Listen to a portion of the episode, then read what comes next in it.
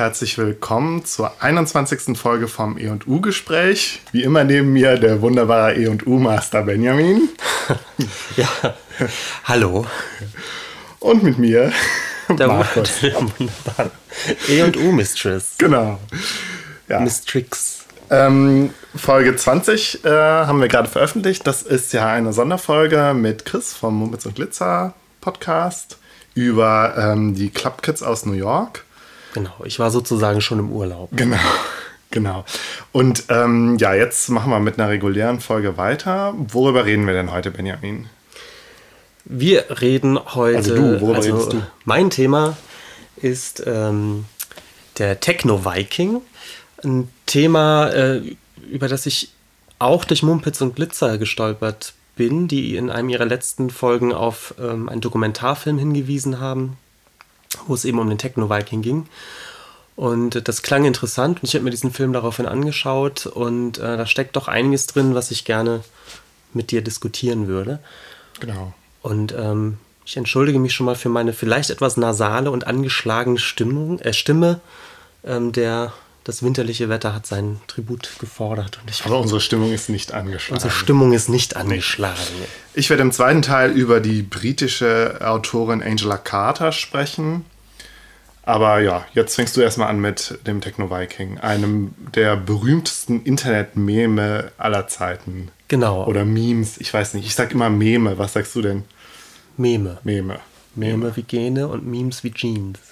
Ja. Ich ja. bin ja auch tatsächlich auf das Thema Meme gestoßen, noch bevor das irgendwie so im Internetdiskurs irgendwie breiter besprochen wurde, also bevor genau. das Thema war tatsächlich. Über den Begriff Meme müssen wir auch okay, sprechen, der, der ja eigentlich gar nicht sich gar nicht auf Internetphänomene erst bezogen hat, sondern Phänomene. Phänomene bezogen hat, sondern schon vorher existierte und aber in diesen Internetmemen dann nochmal richtig aufgegriffen worden ist. Darüber sprechen wir auf jeden Fall. Ja. Ähm, dann steigt doch mal ein ins Thema. Genau. Ähm, es gibt einen Künstler und Filmemacher namens Matthias Fritsch, ein Berliner, Jahrgang 1976, der sich so seit dem Jahr 97 ungefähr mit Video beschäftigt hat. Äh, und Matthias Fritsch nimmt ähm, in Berlin im Jahr 2000 äh, ein kleines Video auf. Und das entsteht auf der Fuck Parade. Ja. Die Fuck Parade ist ja so eine Art Gegen, ähm, Gegenbewegung, so eine alternative ähm, Gegenveranstaltung zur Love Parade, die Ja. im Jahr 2000 noch im vollen Gange war, also so mit ihrer Blütezeit hatte. Ja, ich war 2001, nach dem Peak der Love Parade war ich mal da tatsächlich. Also auf der Love Parade. Von der Fuck Parade wusste ich damals noch nichts. Ja, ich glaube, es gab dann auch die Hate Parade. Ich weiß nicht, wie sich das dann noch wieder einordnet. Aber die Fuck Parade war wohl eben eine der, der Underground-alternativen Gegenveranstaltungen Ja. zur Love Parade, die, soviel ich weiß, auch am gleichen Tag stattgefunden hat immer. Das kann oder? gut sein, das Ist weiß so? ich nicht. Und ähm, In Kreuzberg vermutlich, oder? keine Ahnung. Und z- zur Fuck Parade, also eben auch einer, einer kleineren Parade mit, mit Musik, ähm, entsteht eben äh, dieser Film von Matthias Fritsch namens Kneecam Number One. Also Kneecam- Kniekamera. Kniekamera, ja. Und äh, tatsächlich ist es so, dass man äh, aus einer Kameraperspektive, die eher so aus einem fahrenden Wagen, glaube ich, aufgenommen wird. Ach so, ich dachte, er hätte tatsächlich das von seiner von seinem Knie. Obwohl, das ist Quatsch. Aber man sieht ja keine Schritte Ja, in dem Sinne. genau, es man ist sieht eine keine sehr Schritte. fließende Bewegung. Ja. Ich, ich glaube eher, es ist aus so einer Art fahrenden Wagen. Wahrscheinlich dem Wagen, wo auch die Musik herkommt, äh, aufgenommen. Und äh, aus der Kameraperspektive guckt man eben auf eine tanzende Menschenmenge, die hinter diesem Wagen herläuft Genau. und, und teilweise eben tanzt. Und fährt so durch so eine, ja, durch so eine nicht ganz so dicht bebaute, relativ trostlose Berliner, typisch Berliner Stadtlandschaft. Im Hintergrund ist auch der Fernsehturm zu sehen. Und äh, dieses Video Neatcam Number One war, wie diese äh, Nummerierung vielleicht schon erschließen lässt, war Teil einer kleinen Reihe von solchen Experimentalfilmen, die Matthias Fritsch aufgenommen hat. Es gibt also auch Neatcam Number Two und Three, die dann aber eben nicht auf der Fuck Parade spielen, Und sondern Mambo Number 5. Ja. Ich höre jetzt auf mit meinen blöden Witzen. ähm, die dann aber nicht auf der Fuck Parade spielen, sondern eben andere, äh, andere Settings haben.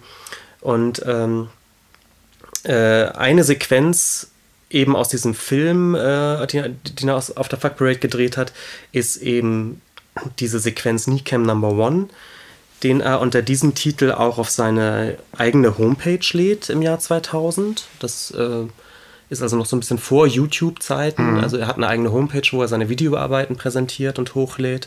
Da taucht dann auch Nicam Number One auf. Und ähm, diese Sequenz äh, zeigt er auch auf diversen so Kunst- und Experimentalfilmfestivals. Okay, Äh, also war er noch mit einer der früheren, also der derjenigen Künstler, die relativ früh im Internet waren, sozusagen. Genau. Und äh, was er schon relativ schnell merkt, ist, dass eben genau dieses Video, was ungefähr vier Minuten lang ist, diese Sequenz, dass die auf seiner Homepage besonders häufig geklickt wird und anscheinend so am beliebtesten ist. Also er merkt schon, oh, das, das, das scheint irgendwie gut anzukommen. Ähm, und äh, im Jahr 2006 Also sechs Jahre später. Sechs ne? Jahre später ähm, macht Fritsch dann seinen eigenen YouTube-Kanal auf. Das ist wirklich, glaube ich, auch genau die Zeit, wo YouTube so, so auch. langsam Wann an die Öffentlichkeit denn- geht.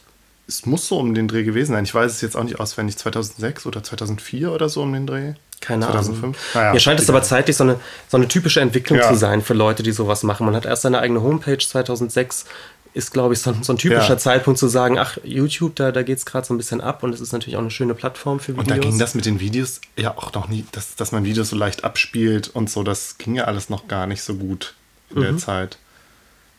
Also um 2000. Ich jetzt gerade, ob wir jetzt schon mal ganz kurz erklären, Ja. was überhaupt zu sehen ist, bevor wir weitermachen, wie Ja, wie es dann, dann weitergeht.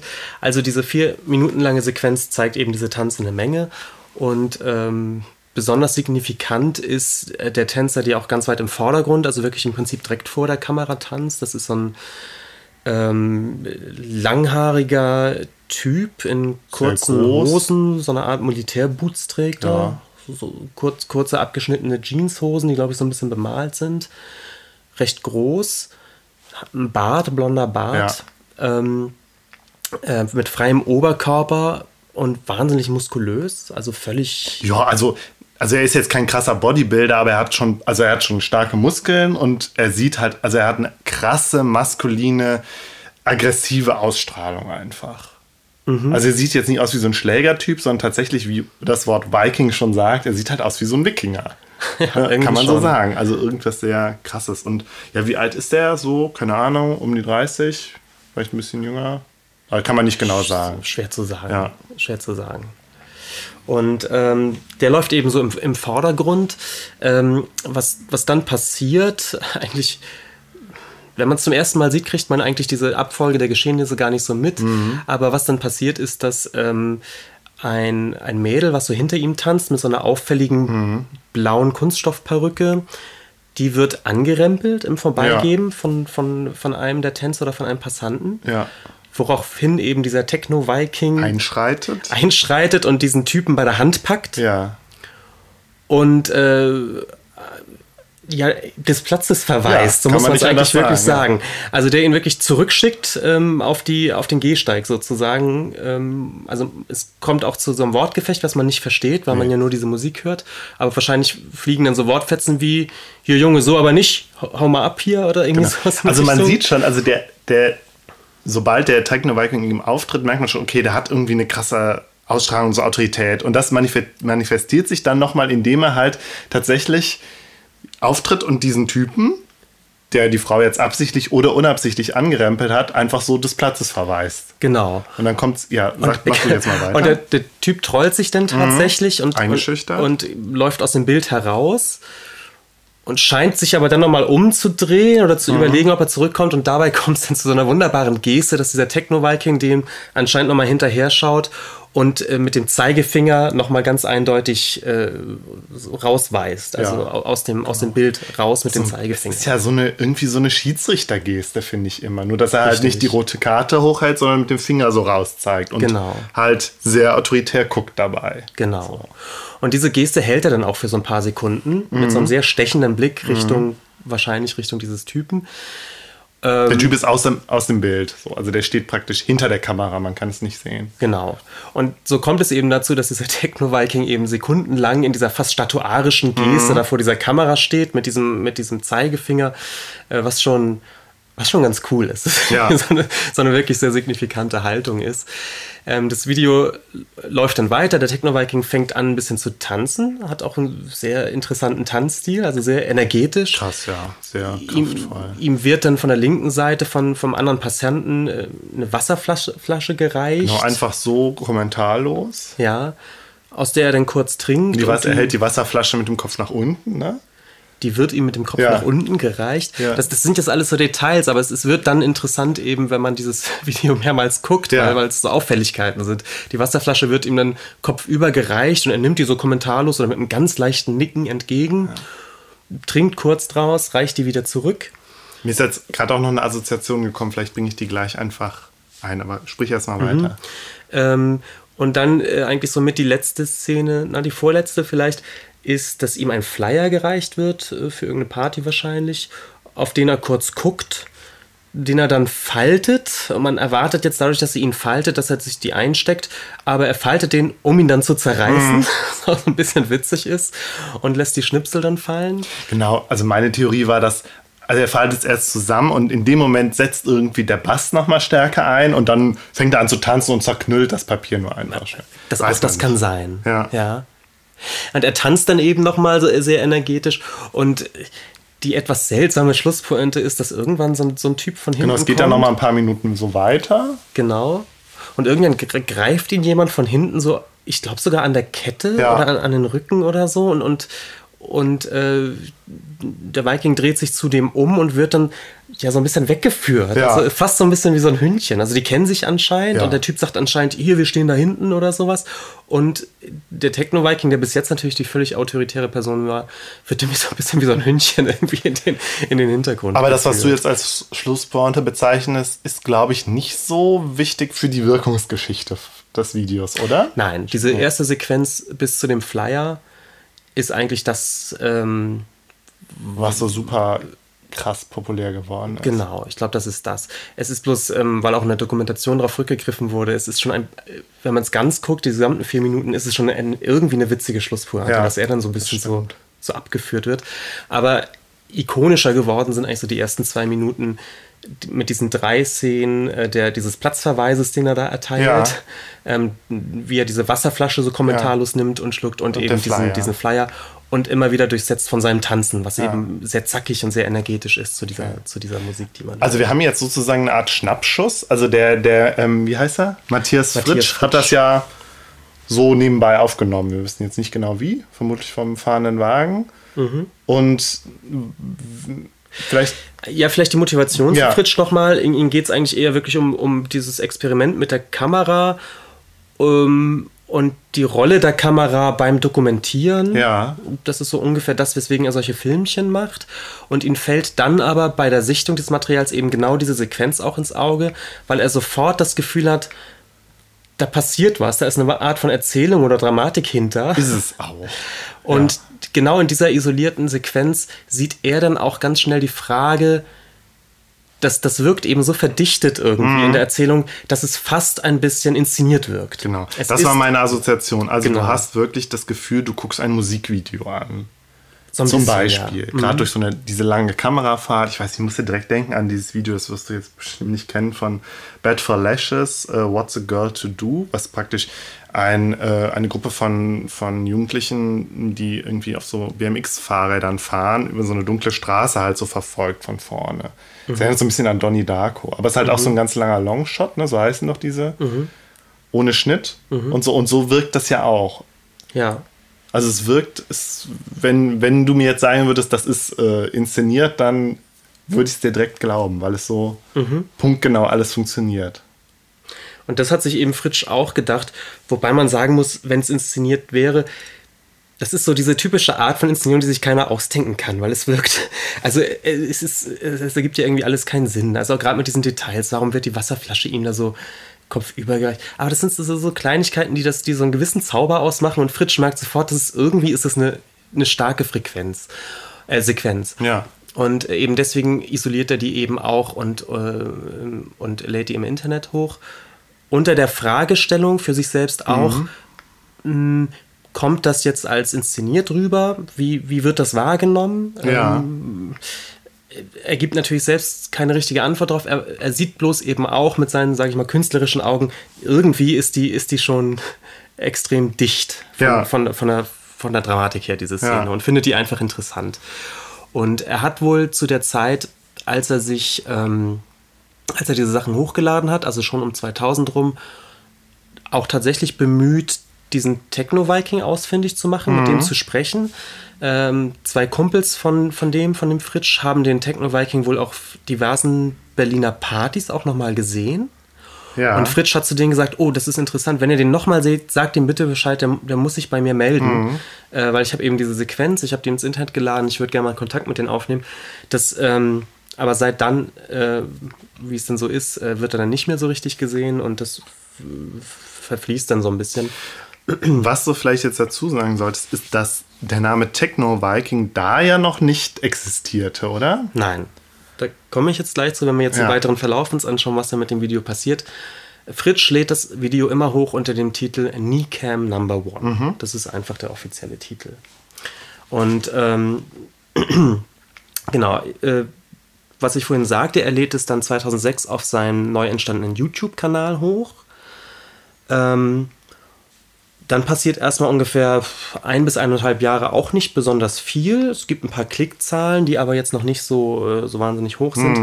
Und irgendwann im Laufe des Jahres, ähm, Mitte 2007, ähm, wird das Video nun äh, aufgegriffen, wohl zum allerersten Mal auf einer Art, ja, eigentlich einer Pornoseite, wo aber auch verschiedene andere Videocontent zu sehen ist. Da, da kopiert sich das irgendjemand raus und setzt es auf so eine US-Pornoseite. Dort unter dem Titel Tor.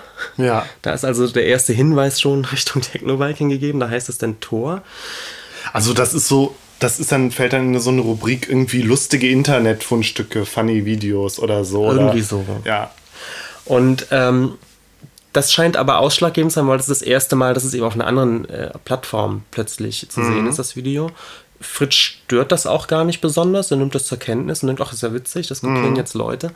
Und ähm, jetzt passiert eben etwas, was man also mit dem heutigen Vokabular sagen würde, das geht jetzt viral. Genau. Und ähm, das geht so, wie eben alles viral geht. Man kann es manchmal gar nicht so ganz genau ähm, rekonstruieren. Es wird dann jedenfalls von anderen Videoplattformen und äh, von, vor allem Internetforen aufgegriffen, gerepostet, ähm, taucht auf verschiedenen Blogs auf und ähm, auf einen der Foren, wo es wohl als erstes auch ähm, thematisiert wird und gerepostet wird, kommt dann auch dieser Name Techno Viking dazu. Ähm, auch das eben keine Erfindung von Fritsch. Und äh, unter diesem Namen Techno Viking geht das, geht das Ding dann wirklich viral. Also es findet eine sehr große und schnelle Verbreitung. Alle finden das irgendwie cool und posten es weiter. Genau. Oder Ähm, verlinken es halt weiter. Und dieser nächste Schritt, der glaube ich auch ganz typisch ist für dieses Viralgehen von solchen Videos, ist, dass eben nicht nur das Originalvideo ähm, gepostet wird, sondern eben auch Auszüge daraus als, als GIFs natürlich Ja. gemacht werden. Dass dann einzelne Fotos als, als Collagen äh, neu kombiniert werden. Also der Kopf wird dann zum Beispiel überklebt vom Kopf äh, Techno Viking mit äh, dem Kopf von Chuck Norris. Genau, da ist es ja sozusagen, dann spricht man ja von einem Meme oder von einem Meme, wenn es eben Variationen davon gibt. Genau. Tausende Variationen. Es werden Und Sprechblasen hinzugefügt, es gibt äh, Videomixe, es gibt äh, Videoantworten, also es wird nachgestellt, das Video, auch das glaube ich ganz typisch. Diese Szenen ähm, werden x-fach nachgestellt. Von Leuten auf der ganzen Welt tatsächlich. Mhm. In aller möglichen Qualität und äh, Art und Weise auf irgendwelchen College-Parkplätzen von irgendwelchen Jugendlichen. Zum Ähm, Beispiel. Und ähm, was Fritsch nun äh, daran interessiert, ist genau dieser Prozess. Also er merkt ganz schnell, mit diesem Video passiert etwas. Und das finde ich interessant. Also da, das, das Video wird ja anscheinend, äh, ist, hat einen Impuls gegeben zu einer, einer Entwicklung, eben für andere Leute selbst kreativ zu sein oder kreativ mit diesem Content umzugehen. Und das interessiert Fritsch als Künstler. Diesen Prozess des, des kollektiven, ja, vielleicht Kunst machen. Ich weiß nicht, ob man mit dem Begriff Kunst jetzt unbedingt anrücken muss, aber es wird kreativ mit diesem Content umge- umgegangen, im, im Internet kollektiv. Darf ich da einhaken? Ja. Also kommst du noch zum Thema Mem oder? Ja, Okay, gut. ja. Ich würde vielleicht ganz kurz die Ja. Geschichte noch zu Ende erzählen. Ähm, genau, ich würde einmal diese Geschichte Ja. einmal komplett und dann gehen wir sofort in die Diskussion mit diesem Ja.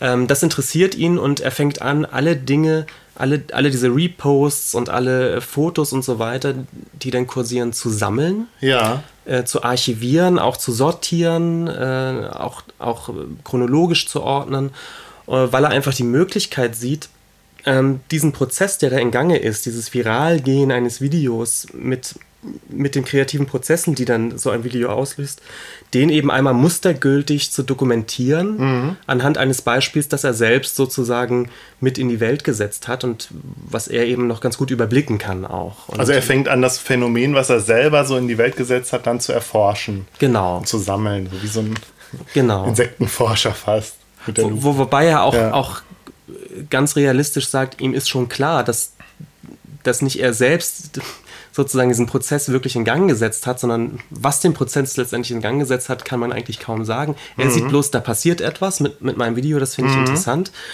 Und ähm, es entsteht eben äh, durch diese Sammlung, die er dann macht, das Techno-Viking Archive das inzwischen weit über 2000 einzelne Dateien umfasst mit über 42 Gigabyte Daten.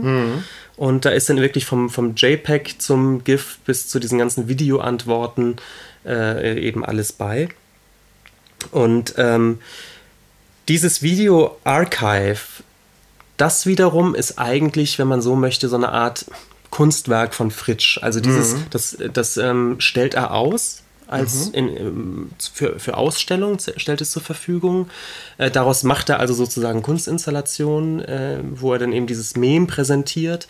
Und eigentlich ist seine künstlerische Leistung jetzt nicht unbedingt dieses ursprüngliche Video, sondern ich glaube, er wird sagen, seine Leistung ist eben dieses Mem äh, dokumentiert zu haben Ja. und auch den Verlauf dieses Memes, dieses, dieses Prozesses äh, dokumentiert zu haben. Ja. Ähm, und äh, er macht eben auch äh, Vortragsreihen, äh, nicht Reihen, aber er er, ähm, macht Vorträge, wo er Ja. eben diese, diese Genese dieses Memes ähm, äh, erläutert. Inzwischen ist das Meme ja, glaube ich, nicht mehr so. Also es gilt als großer Klassiker, glaube ich, aber es ist schon nicht mehr so. Genau, sein, sein. Peak hatte das wirklich so Mitte, Ende 2007. Äh, wie jedes Meme flacht es dann irgendwann ein bisschen ab, Hm. obwohl auch in der Dokumentation gesagt wurde, dass das Techno-Viking-Meme eines wirklich der stärksten ist, was auch am langsamsten abflaut. Mhm, also während andere einzelne LOL-Kids oder äh, Cats eigentlich nach zwei, drei, vier Monaten schon wieder fast Ja. verschwunden sind, hält sich das doch erstaunlich lange, eigentlich sogar bis heute. Also es Ja. gibt immer noch, also auch seit 2014, 15 sind noch neue Reposts auf den, Tech, auf den Techno Viking hochgeladen Ja. worden. Das ist schon, das ist schon Das erstaunlich. stimmt, ja. Während, glaube ich, zeitgleiche Meme wie das Star Wars Kit oder so, sind vollkommen weg, glaube ich. Stimmt. Da wird man gar nichts mehr von.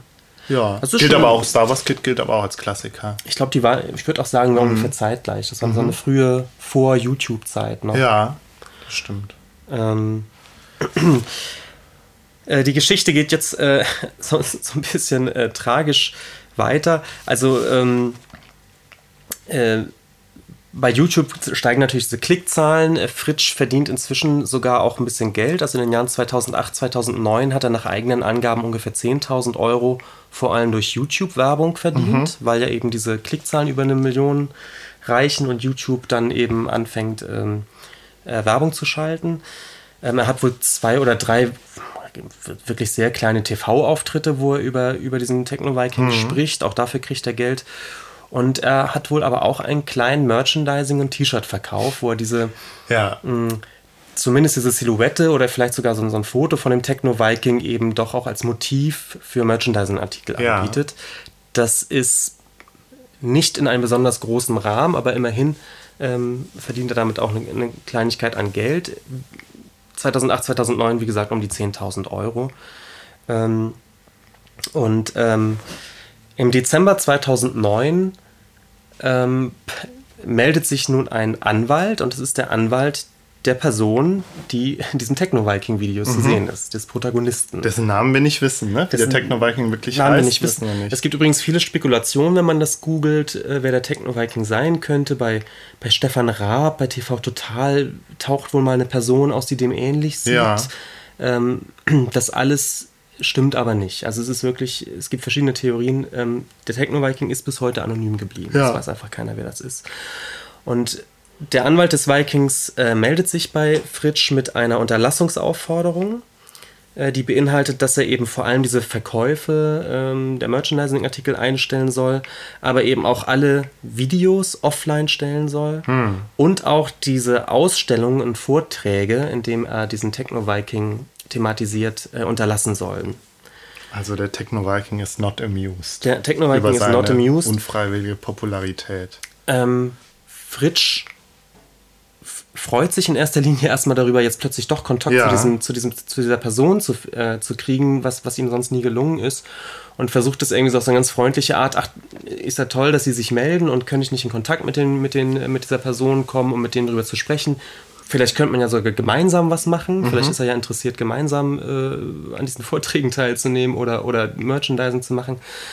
Ähm, aber der Viking selbst ist wirklich überhaupt nicht daran interessiert mhm. und redet nur über seinen Anwalt, also Fritsch hat überhaupt keinen direkten Kontakt zu dem Viking. Und diese Forderungen des Vikings bleiben auch absolut äh, bestehen. Da ist überhaupt kein, kein Rankommen. Und es kommt äh, schließlich 2013 äh, zu einer Verhandlung, die äh, den Viking eben uneingeschränkt Recht gibt mhm. in genau dem, was Fritsch des, vor allem deswegen bedauert, weil er sagt, er hätte gerne einen Kompromiss geschlossen, der dahingehend zu sagen, okay, ich nehme die Videos offline, ich mhm. mache auch kein Merchandising mehr, ich würde aber gerne eben dieses Techno-Viking Archive mh, mm, und eben auch diese Vorträge weiterhin erhalten lassen. Ähm, und ich finde, da wird es dann interessant, warum genau dieses Anliegen dann verboten wurde. Oder warum das halt mhm. problematisch wurde. Mach erst mal weiter. Äh, eigentlich ist es das schon. Also das ist jetzt erstmal die, die Geschichte des Techno-Vikings. Ähm, und das ist auch immer noch der Stand. Also der, ja. der Fritsch musste äh, einen Geldbetrag, also einen Großteil seiner Einnahmen von diesen 10.000 Euro an den Techno-Viking weiterleiten.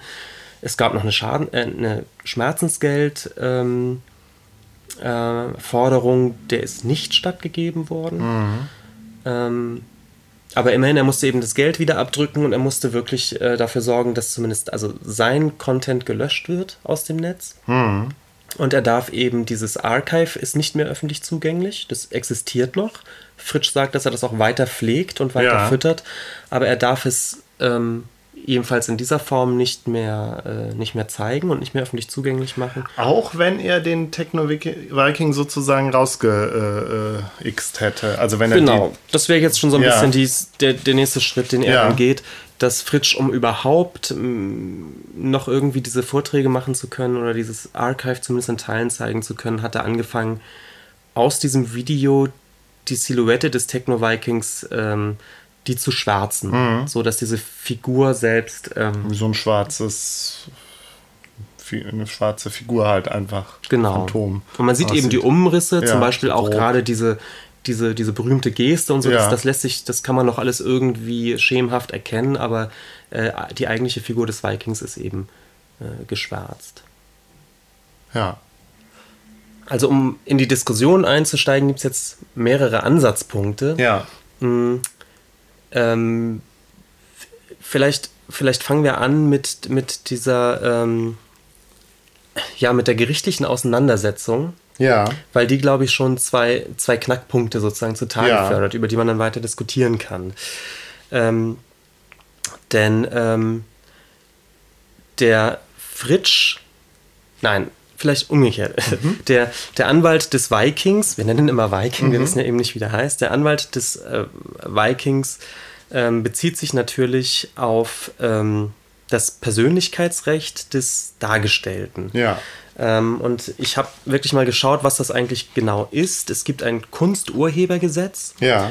Und da gibt es äh, das Gesetz betreffend des, das Urheberrecht an Werken der bildenden Künste und der Fotografie. Ja? Und im Paragraph 22, das ist der, um den sich immer alles dreht, ist Bildnisse dürfen nur mit Einwilligung des Abgebildeten verbreitet oder öffentlich zur Schau gestellt werden. Das ist der Paragraph, auf den es ankommt. Im Paragraph 23 gibt es dann Einschränkungen, nämlich einmal für Bildnisse aus dem Bereich der Zeitgeschichte, Ja. also so öffentliche Personen. Ähm, zweitens, wenn äh, es Bilder sind, auf denen die Personen wirklich nur Beiwerk einer Landschaft oder einer sonstigen Örtlichkeit erscheinen, also wirklich als Randfiguren. Drittens sind das Bilder von Versammlungen, Aufzügen und ähnlichen Vorgängen, an denen die dargestellte Person teilgenommen hat. Darüber Da wird wir es schon sprechen. schwierig dann, ne? Ja. Oder, oder vielleicht bleiben wir da kurz. Das wäre natürlich hier gegeben. Da gibt es aber auch ähm, diverse Referenzurteile, die sagen, ja, wenn du bei einer öffentlichen großen Veranstaltung kurz irgendwie durchs Bild huschst, hast du kein Recht, das, äh, das geltend zu machen und das zu verbieten, dass es gezeigt wird. In dem Moment, der hier absolut gegeben ist, in dem du aber wirklich signifikant als Person wirklich richtig in Erscheinung Ja. trittst oder gar doch so eine Art Hauptfigur Ja. dieser, dieser Aufnahme wirst, dann hast du schon die Ja. Möglichkeit zu sagen, okay, es war ein öffentlicher Anlass, aber ich bin Hauptfigur sozusagen dieses Bildes und damit möchte ich gelöscht werden. Das, ist geht natürlich schon. auch eine Sache, die der Fritsch hätte wissen können, als er das aufgenommen hat oder als er es publiziert hat. Hier nochmal ein kleiner Ja. Unterschied. Aufgenommen werden darfst du. Ja, Es geht hier in diesem Gesetz zumindest immer nur um die Veröffentlichung. okay. Was ist denn dieses ominöse Recht am eigenen Bild? Ist das das oder ist das nochmal ein anderes Gesetz? Das Recht an eigene Bild ist genau Mhm. dieser Paragraph 22. Bildnisse dürfen nur mit Einwilligung des Abgebildeten verbreitet werden. Das ist, verbreitet oder öffentlich zur Schau gestellt werden. Genau. Ja, das ist interessant. wenn du ein Bild von mir hast, kann ich dir, Mhm. glaube ich, diesen Besitz nicht verbieten. ja, Aber in dem Moment, wo du es ins Netz stellst oder plakatierst oder auf T-Shirts druckst, ähm, darf ich das schon. ja, Das ist das Recht, was ich habe, weil ich da abgebildet bin. ja. Ähm, und äh, viertens übrigens, noch eine vierte, und da wird es da wird's jetzt ganz wackelig eben, die vierte Ausnahme ist, Bildnisse, die nicht auf Bestellung angefertigt sind, sofern die Verbreitung oder Schaustellung einem höheren Interesse der Kunst dient. Die Befugnis erstreckt sich jedoch nicht auf eine Verbreitung und Schaustellung, durch die ein berechtigtes Interesse des Abgebildeten oder falls dieser verstorben ist, seine Angehörigen verletzt wird. Okay, also es gibt dann da doch eine Einschränkung des, der künstlerischen Freiheit an der Stelle. Genau. Und das ist jetzt natürlich das, was dem zuwiderläuft. Mhm. Es gibt einmal dieses ähm, Recht am eigenen Bild, das Persönlichkeitsrecht, und es gibt dann aber eben hm, diese Argumentation der künstlerischen Freiheit und natürlich auch ein Urheberrecht an dem Film an sich. Also Fritsch hat natürlich ein Urheberrecht an dieser Filmsequenz, weil er als dass er sie gefilmt hat. Ja? Aber also es, es hängt zweierlei Rechte an dieser Filmsequenz. Fritsch hat, hat die Rechte des, des Künstlers, der sie gefilmt hat, Ja. und der Viking hat aber die Rechte am eigenen Bild, weil er als Protagonist da in Erscheinung tritt. Da möchte ich jetzt kurz einhaken, weil da sind wir dann doch bei zwei Diskussionen eigentlich. Einmal die Diskussion darum, Fritsch als Künstler und die Tatsache, dass das viral gegangen ist. Ja, also diese Diskussion mit dem Urheberrecht. Ja, also er hätte ja auch was, er hätte ja auch irgendwie eine, was anderes filmen können, wo keine Personen drauf, äh, drauf äh, abgebildet werden. Und dann hätten wir durchaus die Diskussion, ein Video, was ein Künstler macht, geht dann viral und es wird sozusagen mit dem Urheberrecht rumgesprungen. Das ist die eine Sache. Das wird aber durchkreuzt durch diese ähm, Frage nach dem Recht an eigenen Bild. Weil er ja eben nicht nur irgendwas fotografiert hat, sondern eine Pers äh, gefilmt hat, sondern eine Person, die dann auch nochmal äh, Ansprüche erhebt. Genau. Nur ist es jetzt im Fall von Fritsch so, dass der, glaube ich, nicht die Probleme damit hat, dass mit seinem Urheberrecht, äh, Urheberrecht rumgesprungen wurde. Also ich sage jetzt mal rumgesprungen, ne, weil es ja viral gegangen ist und zum Mem wurde. Sondern er diesen Prozess, glaube ich, interessant findet. Er ist halt, das Problem, was, was er hatte, ist eben das mit dem Recht am eigenen Bild. Genau. genau. Ähm, wobei ich das eben auch nochmal auseinanderhalten Mhm. würde. Auch, auch Fritsch vor Gericht musste sich nie dafür verantworten, was andere Leute mit diesem Video gemacht haben. Also er ist jetzt Nee, nicht, zum genau. Beispiel nicht dafür verantwortlich, dafür zu sorgen, dass im gesamten Netz alle Techno-Viking Ah, okay, äh, ja. Verschwinden, sondern Okay. er muss nur die Sachen, die er selbst hochgeladen sind, die muss er löschen. Und ich finde, das ist auch schon ein wichtiger Unterschied, denn mh, irgendwann scheint sich dieses Bild ja tatsächlich losgelöst zu haben von Fritschs Ja. von Fritschs ähm, Film. Du hast recht, das ist ein total hochkomplexes Phänomen, wo sich aber wirklich diese beiden Diskussionen auch so kreuzen. Also die Diskussion um irgendwie auch um Privatsphäre, ne? da sind wir ja wieder bei unserer Diskussion von vorletzten Mal, ne? das Recht am eigenen Bild, was passiert damit und eben das mit dem Urheber, diese Urheberdiskussion. Das sind ja beides ganz große Diskussionen, die so zum, zum, im, im Kontext so Internet und so geführt werden. Genau. Ähm, übrigens wird das eben auch thematisiert in dieser Dokumentation, die Fritsch selbst dreht. Ja, Ähm, übrigens auch interessant zu sehen, dass immer, wenn da der Techno-Viking auftaucht, ist er eben geschwärzt. Ja, ja. Das ist sehr auffällig. Ähm, dass nicht nur Fritsch, sondern eben auch alle möglichen Medientheoretiker hier wirklich so einen Präzedenzfall sehen, wo wirklich mal bei, an einem Beispiel genau ein, ein, eine neue Art von Konflikt durchgehechelt Ja, wird, ja. sozusagen. Nämlich genau dieser Konflikt, von dem du gerade sprichst. ja, Ähm, dieses Recht am eigenen Bild war vielleicht zu einem Zeitpunkt, wo es nur im Prinzip nur fotografische oder wirklich gedruckte Abbildungen gab, noch einfacher zur handhaben als jetzt im Internetzeitalter, wo sehr schnell Dinge plötzlich mal gepostet Ja. werden und, und viral gehen. Ähm, Man könnte sich ja auch vorstellen, dass der Techno-Viking-Typ sich vielleicht gar nicht so sehr dagegen gewehrt hätte, wenn das nur eine einmalige Kunstaktion gewesen wäre vom Fritsch, die nicht viral gegangen wäre. Also Das dadurch kriegt das möglich. nochmal eine ganz andere Dimension. Und so mag der Techno-Viking halt das Gefühl gehabt haben, oh, hier passiert was mit mir, was ich nicht unter Kontrolle habe und was niemand unter Kontrolle hat. Ne? Es geht viral und wird zum Mem. Man sieht mein Bild, ich sehe mein Bild überall und es wird auch, es, ja, es überrollt mich und es passiert irgendwas mit mir. Man macht sich über mich lustig. Das ist ja auch immer die, die große Frage bei dieser, bei dieser Mem-Diskussion. Ähm, und dann hat er sich halt einen Verantwortlichen rausgesucht, nämlich den Matthias Fritsch, ne? Matthias Ja. heißt er, der aber letztlich ja gar nicht, der also nur eine minimale Verantwortung hat. Das ist ein Na? interessanter Punkt, den Fritsch auch in der Dokumentation mehrmals erwähnt, dass Fritsch sagt, auch ich bin ja nur eigentlich ein sehr kleiner Teil dieser Verwertungskette, die eigentlich das Mem ausmacht, Ja. die das Mem definiert. Und auch, auch ihm ist sozusagen die Verantwortlichkeit eigentlich ähm, an, an diesem Mem entflutscht. Ja. Also was natürlich dann die Frage aufwirft, wem gehört das Mem? Und die Antwort ist klar, irgendwie keinem oder im Prinzip allen. Also es ist, das Mem an sich ist natürlich ein, eine nicht, nicht greifbare Kette, Verwertungskette, wenn man so möchte. Vielleicht, Wollen wir das nochmal systematisch vielleicht sprechen auf- wir doch Ja. einmal über das Mem, was ein Mem eigentlich das ist. Mem, ja.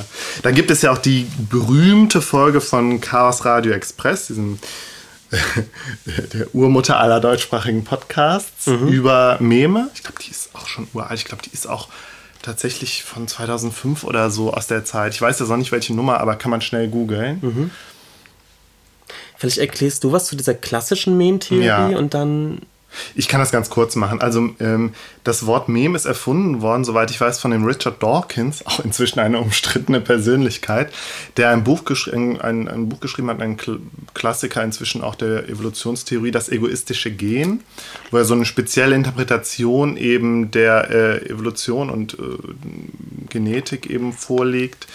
Und da spekuliert er eben halt auch, dass es in der Kultur, in der menschlichen, also ich glaube sogar auch überhaupt in, in kulturellen Prozessen, auch bei Tieren sozusagen, dass es da ähnliche Prozesse gibt der Weitergabe von Informationen wie in der Genetik.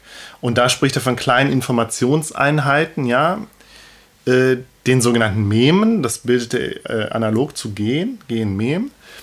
Ähm, und Meme sind halt, ja, Informationen im Sinne von Ideen oder Verhaltensweisen. ja, von, von ja, ich glaube, mit Ideen kann man es noch am ehesten übersetzen, nur dass das Mem eben keinen Urheber hat. Das Mem ist etwas, was durch die Köpfe sozusagen geistert. Bestimmte Wissensbestände oder Verknüpfungen, Bilder, Konzepte vielleicht, auch Konzepte könnte man sagen. Und ähm, also er illustriert das dann auch zum Beispiel, ja, Lieder, Ohrwürmer, ja, sind Meme, die sich, die durch die Köpfe geistern und vor, ähm, ähm, weitergegeben werden und eben auch viral gehen sozusagen, indem sie halt sich immer weiter ausbreiten ohne dass es eine bewusst, also dass die Weitergabe bewusst geschieht. Ich glaube, das ist auch so ein Aspekt, dass es halt, dass halt so diese, ähm, ja, zum Beispiel in dem Sinn, da sind es Melodien, es können aber auch Ideen sein, ja, alles mögliche, auch politische Ideen. Religion ist auch zum Beispiel bei ihm ein Mem, ein zusammen, großer Zusammenhang von Memen, der spricht dann von Memplexen, ja. Also sowas, was weitergegeben wird und sich verbreitet und sich auch verändert und verformt wird, ohne dass es da wirklich ein, ein bewusstes Zutun gibt von mhm. den Subjekten. So. Und die ist halt auch noch so ein bisschen weitergesponnen worden. Es gibt ja die Susan Blackmore, das ist so die eine der Protagonistinnen dieser Mem-Theorie. Ich glaube, die, diese Mem-Theorie hat sich dann aber auch nicht wirklich weiter durchgesetzt. Mhm. Irgendwann ist dann aber äh, äh dieser Begriff Mem aufgegriffen worden, um dieses Internetphänomen äh, zu beschreiben, was ähnlich funktioniert. Dass also bestimmte, ja, sind ja vor allen Dingen Bilder oder Sprüche, Art und Weise, mhm. äh, ja, sowas, kleine Filme, sowas, was sich halt irgend, was irgendwie dann als cool empfunden wurde, weitergegeben wurde, verändert wurde. Also dieser Aspekt der Veränderung spielt dann halt auch eine Rolle. Dass es halt, wie, wie ein Gen mutieren kann, Meme halt auch mutieren können. Genau. Ich, ich glaube, und es gibt immer diesen, diesen drei, mhm. diesen Dreisprung des Prozesses, wie eben Gene und Meme sich gleichermaßen fortpflanzen und verändern. Das ist immer äh, das Kopieren, mhm. das, das Transformieren mhm. und das Neukombinieren. Ja.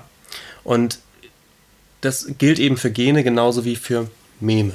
Und äh, deswegen, also das taucht in der, in der äh, Dokumentation auch aus, könnte man sagen, ähm, so wie es eben eine, Evolution gibt in der Biologie, gibt es eine Art äh, soziale Evolution des, des Geistes oder der, der Ideen. Ja? Und das sozusagen das Erschütternde an der Memetheorie ist, weswegen die, glaube ich, auch von vielen abgelehnt wird, ist, dass es halt so ein automatischer Prozess ist, der eben, wie ich schon sagte, du, hat, du brauchst halt keine Subjekte mehr, du brauchst keine Autoren mehr. Die Menschen selber sind ein Stück weit halt auch diesen Prozessen ähm, schutzlos ausge oder Ne? Du bist halt passiv ja. ausgeliefert. Ja. Es passiert irgendwas, auch deine Gedanken sind eigentlich nur Meme, so alles ist, ne? sind mhm. diese Meme und da sprechen wir nachher ja. noch vielleicht. Ist auch ein sehr postmoderner Gedanke drüber, übrigens.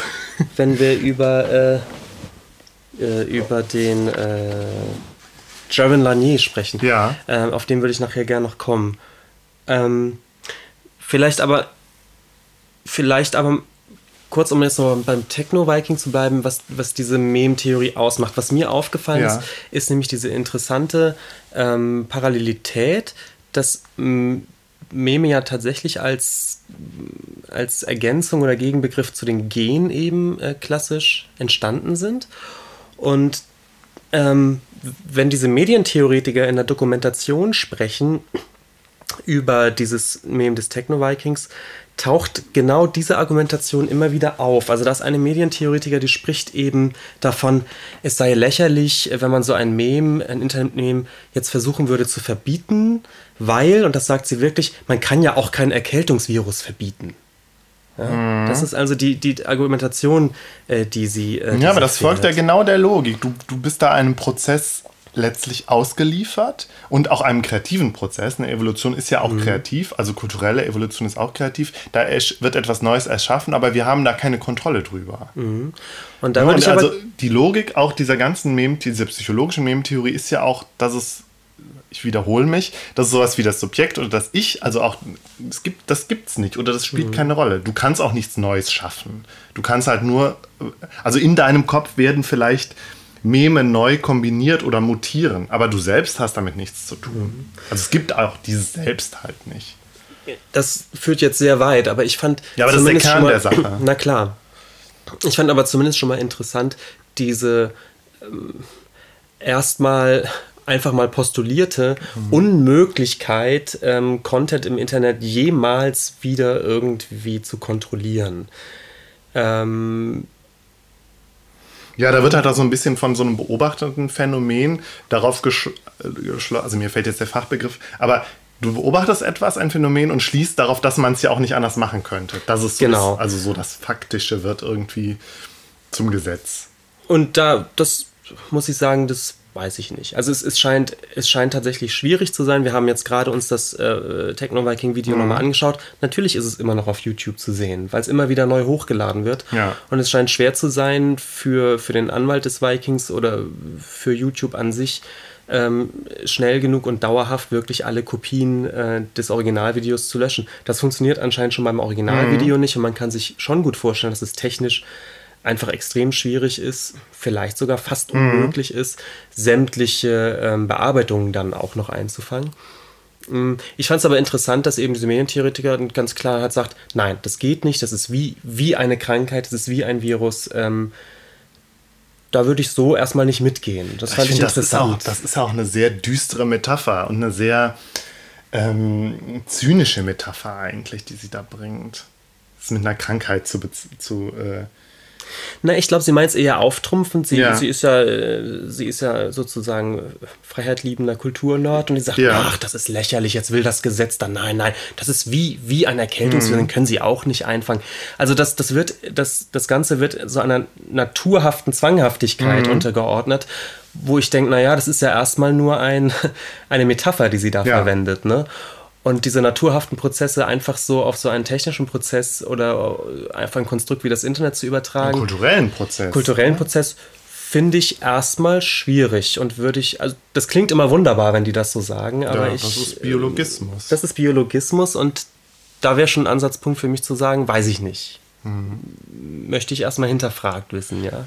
Und wir schrammen da ja jetzt auch an dieser ganzen Urheberdebatte, die auch schon, also wo die wir jetzt auch wirklich nur anschreiben, äh, anschreiben können, sozusagen.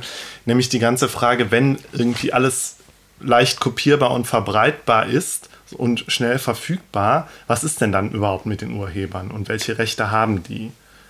Und mhm. diese Mem-Theorie ist ja sozusagen auch eine, kann man gut nehmen, um gegen das Urheberrecht grundsätzlich zu argumentieren, indem du halt sagst, die Mem-Theorie zeigt, sowas wie ein Künstler, der irgendein Werk scha schafft, gibt es eigentlich gar nicht, sondern der Künstler an sich ist ja auch nur einer, in dessen Kopf mhm. irgendwelche Ideen und Meme rekombiniert worden werden.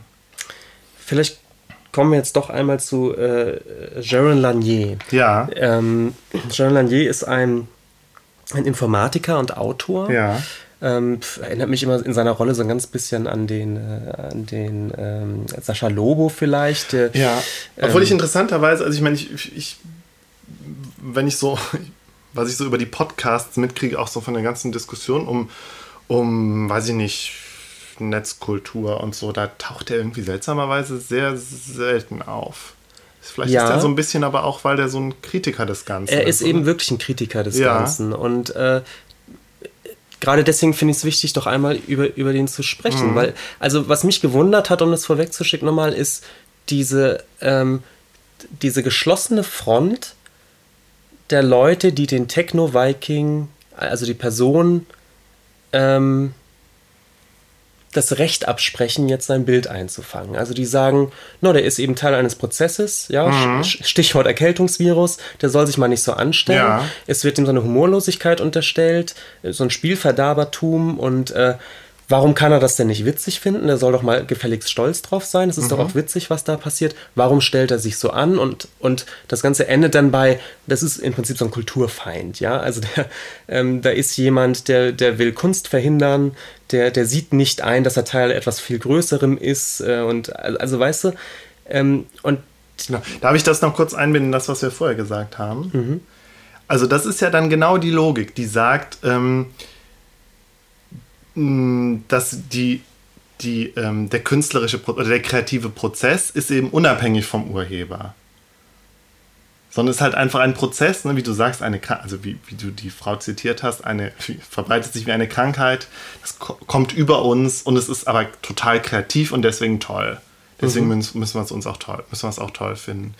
Die, ähm, ich habe die Debatte meistens eben so mitgekriegt, dass es eben ähm, auf der einen Seite eben die Urheber gibt, ja, die, die äh, tatsächlichen Künstler, die Autoren, ja, zum Beispiel in der Musikindustrie vor allen Dingen die, die Musiker, die sich eben gegen dieses Verständnis von, von, äh, von Kreativität und so wären, weil sie da eben sich in Frage gestellt sehen. Mhm. Hier ist es dann ja nochmal ein bisschen komplexer, haben wir ja vorhin auch gesagt, dass es ja nicht wirklich um den Urheber des Videos geht, sondern des Abgebild der abgebildeten Person.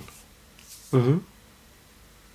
Also genau, das sind zwei verschiedene Diskussionen jetzt eigentlich. Ja. Genau. Ja, aber, ja, aber ich finde, also es, es, es hängt zusammen, ja. Genau, und es ist komplex. So, und jetzt wird halt genau. nicht der Urheber an sich angegriffen, sondern die genau. abgebildete Person. Genau. Weil der Fritsch, der ja eigentlich der Urheber ist, sich ja so ein bisschen an die Seite stellt und das Ganze ja eher so beobachtet hat mhm. und der eher fasziniert ist von der mhm. ganzen Dynamik, ist jetzt halt der Techno-Viking. Vielleicht ist das auch noch der Unterschied. Äh, der Techno-Viking hat ja keine Idee in die Welt gesetzt, die jetzt viral gegangen ist, sondern ein Bild seiner Person ist es, ja. ja.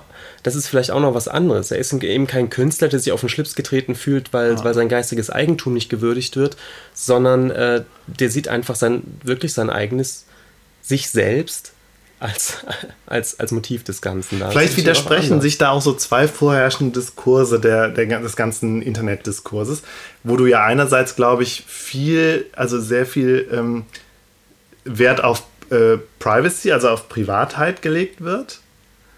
Auf der anderen Seite aber diese ganze Meme-Kultur so abgefeiert wird. Mhm. Und wenn dann aber einer auf seine Privatheit ähm, oder auf seinen, wie sagt man denn, Privatsphäre Wert, Wert legt, mhm.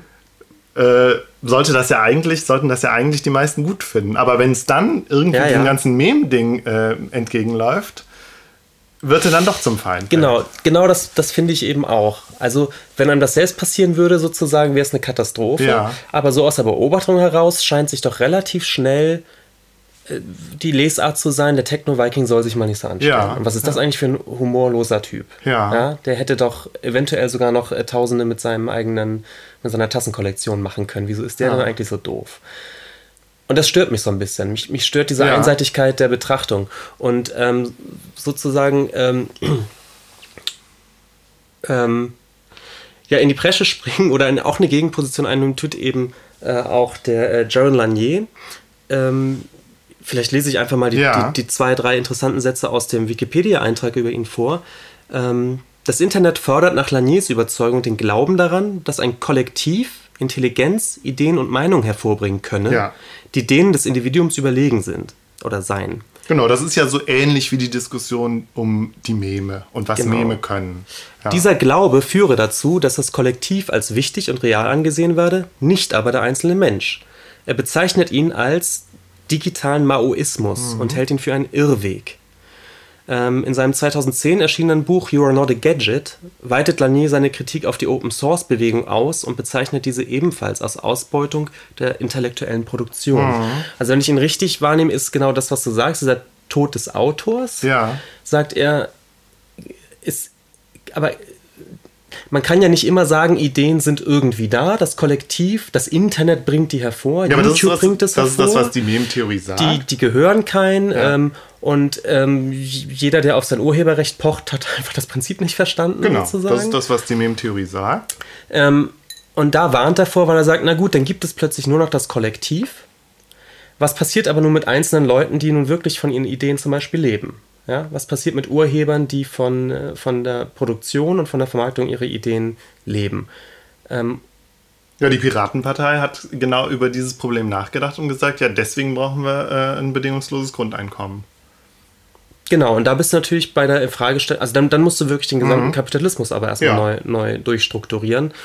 Das passiert aber nicht, ganz im Gegenteil, nämlich die, die Plattform sozusagen für, für das Kollektiv, mhm. sind aber Konzerne wie Google und Facebook, die damit doch wieder einen mhm. Gewinn machen. Mhm. Also irgendwie mhm. beißt sich der Schwanz, äh, der, der Hund in den Schwanz.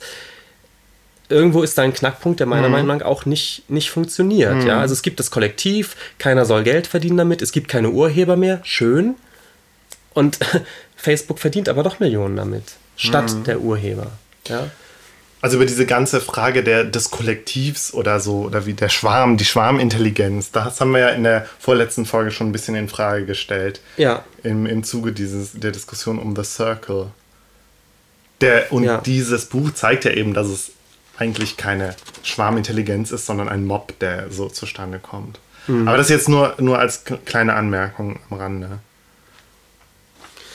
Ja, eigentlich haben wir damit alles angesprochen, ja. was ich ansprechen wollte. Wir werden es ja jetzt auch nicht lösen können. Nee, es ist auch ist ein ganz komplexes Phänomen, aber ich finde tatsächlich, dass sich an, diesem, an dieser Diskussion um den Techno-Viking so viel äh, zeigt eben. Ja. So, so, so viel widerspiegelt. Ja, absolut.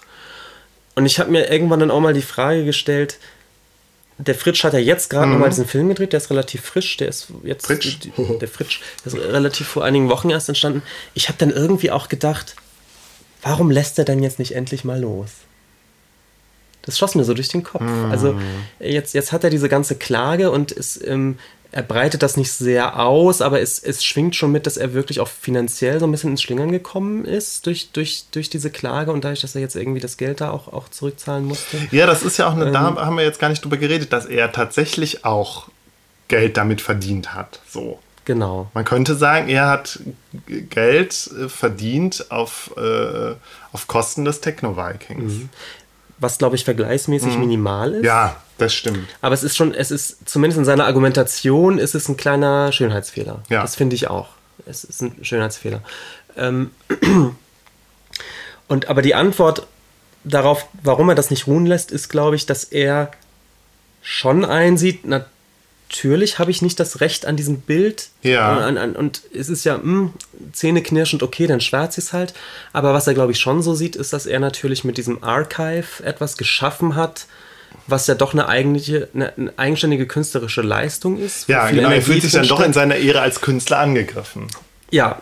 Obwohl seine Kunst selber darin besteht, zu dokumentieren, dass er als Künstler ja in Frage gestellt wird durch diesen ganzen Prozess. Richtig. So.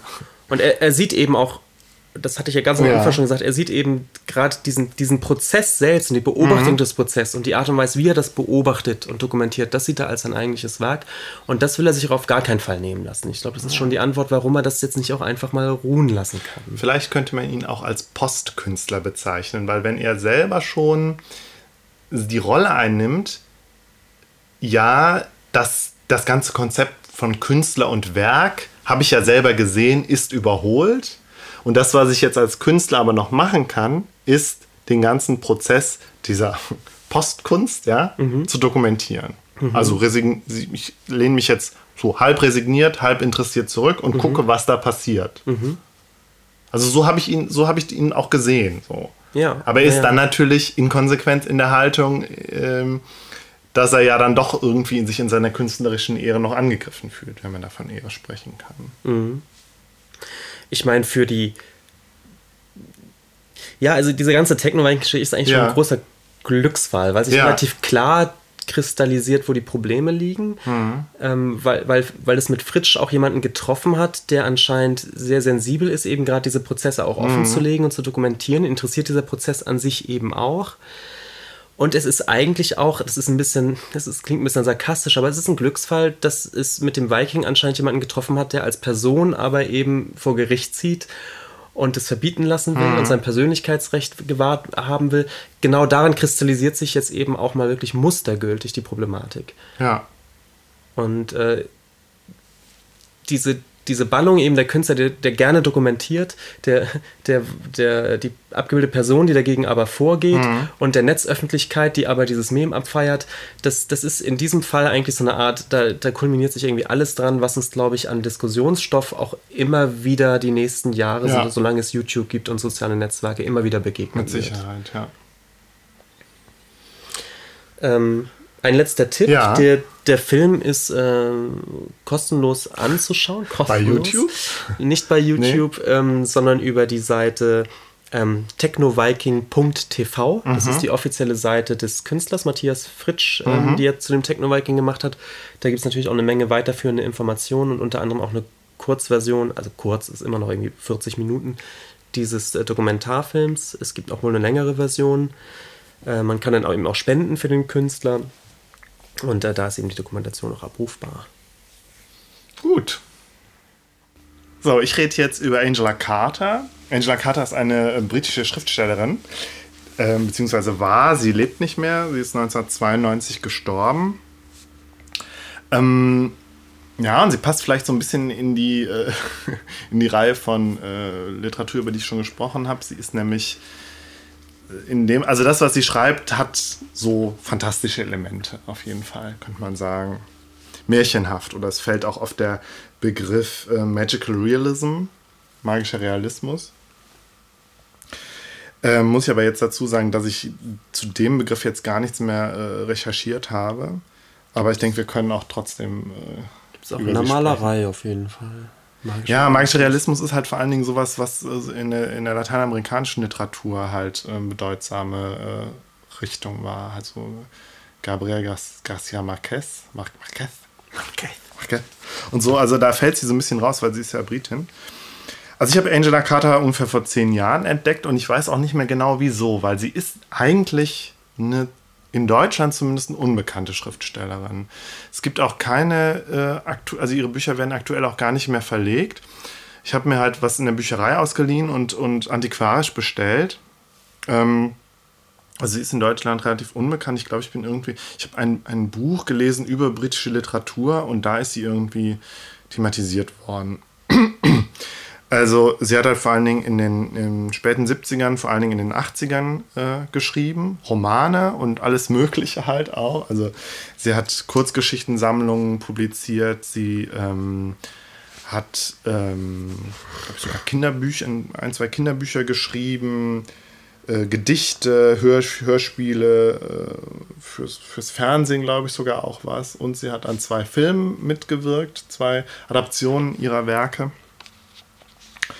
Ähm, ja, und ich habe drei Romane von ihr gelesen und ein Kurzgeschichten-Sammelwerk und ich war total fasziniert davon.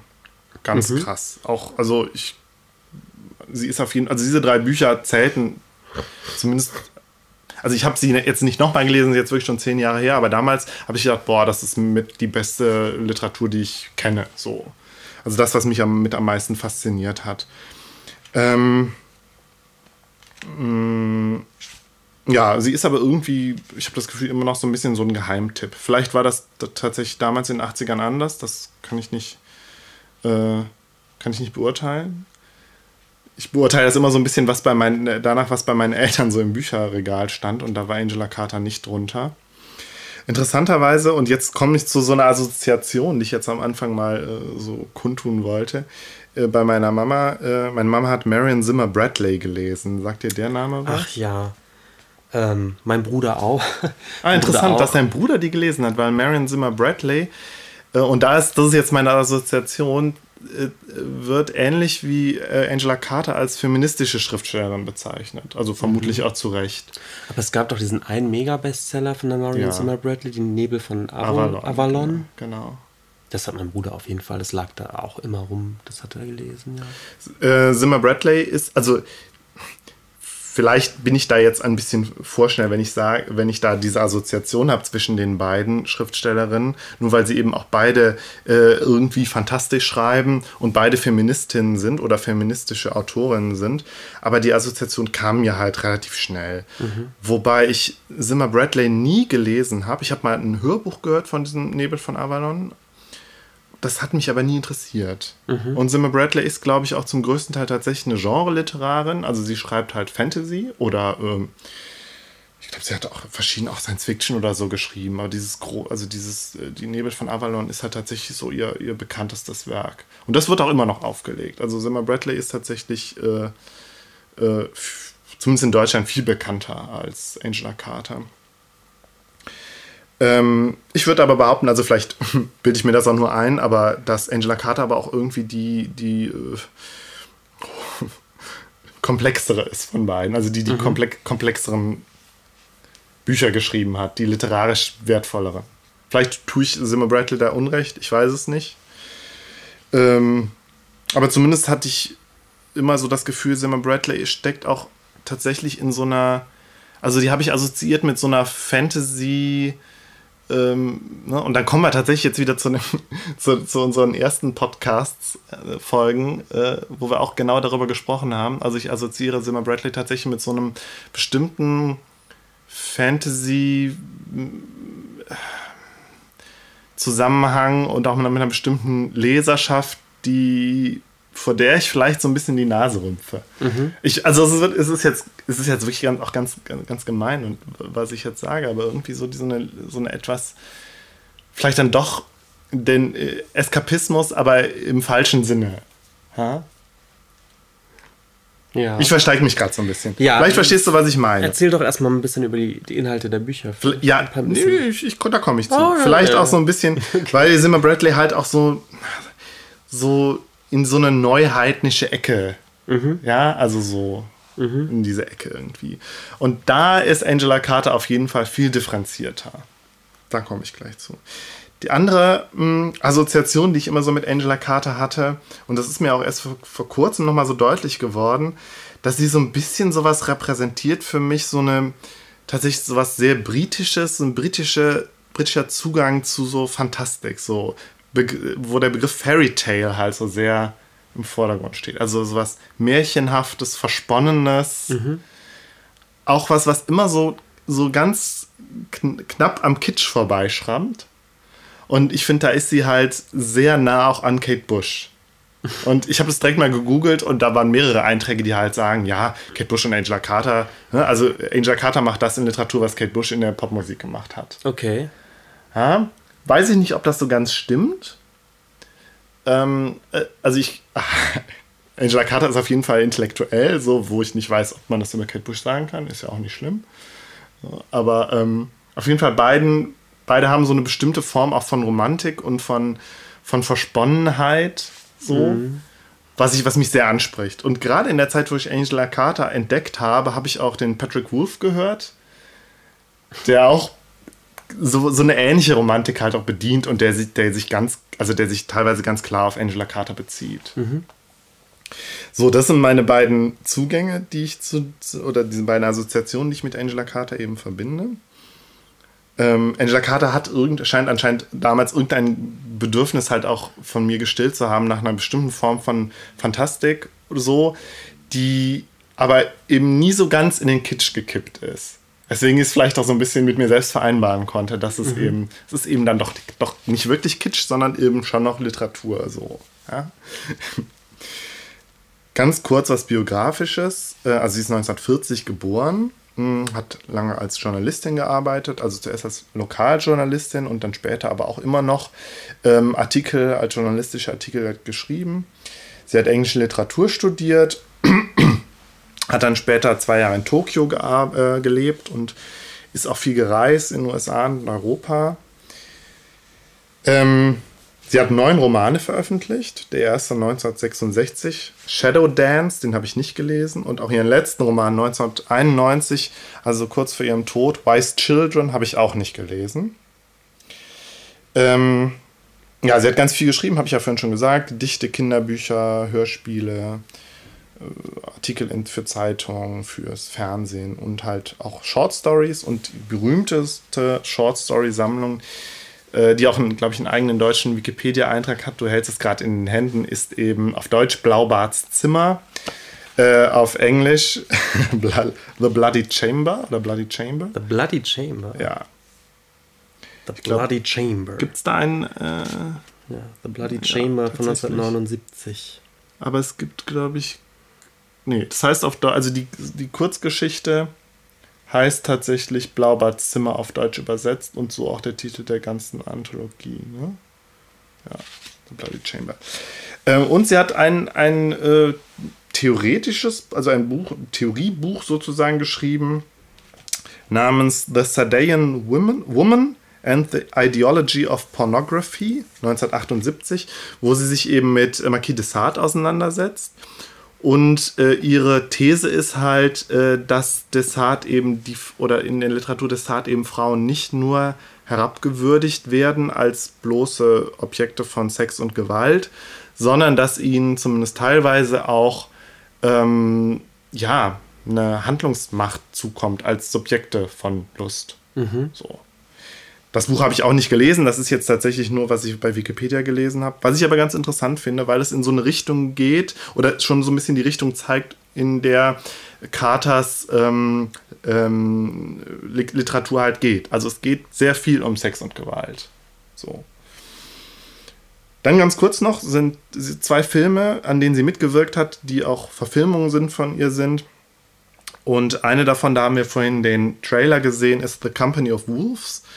Äh, auf Deutsch Zeit der Wölfe von 1984. Würde ich vielleicht nachher nochmal kurz drüber sprechen. Ähm, aber um so ein bisschen ähm, Einblick zu geben, würde ich jetzt zwei Bücher von ihr ein bisschen näher vorstellen. Ja. Also ich habe ähm, vier Bücher gelesen von ihr, drei Romane. Erstens Nächte im Zirkus von 1984. Stimmt das? Nee, stimmt glaube ich nicht, weil das war ihr vorletztes Buch. Egal, auf jeden Fall Nächte im Zirkus. Night at, Nights at the Circus, das ist das erste, was ich von ihr gelesen habe.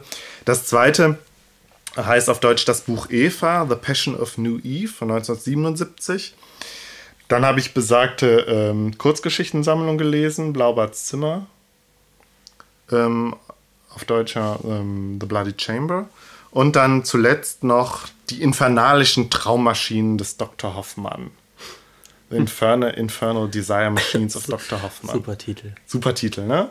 An das Buch kann ich mich tatsächlich, obwohl das, das das ist, was ich tatsächlich besitze, die anderen habe ich auch nur aus der Bücherei, also, also der einzigen Roman.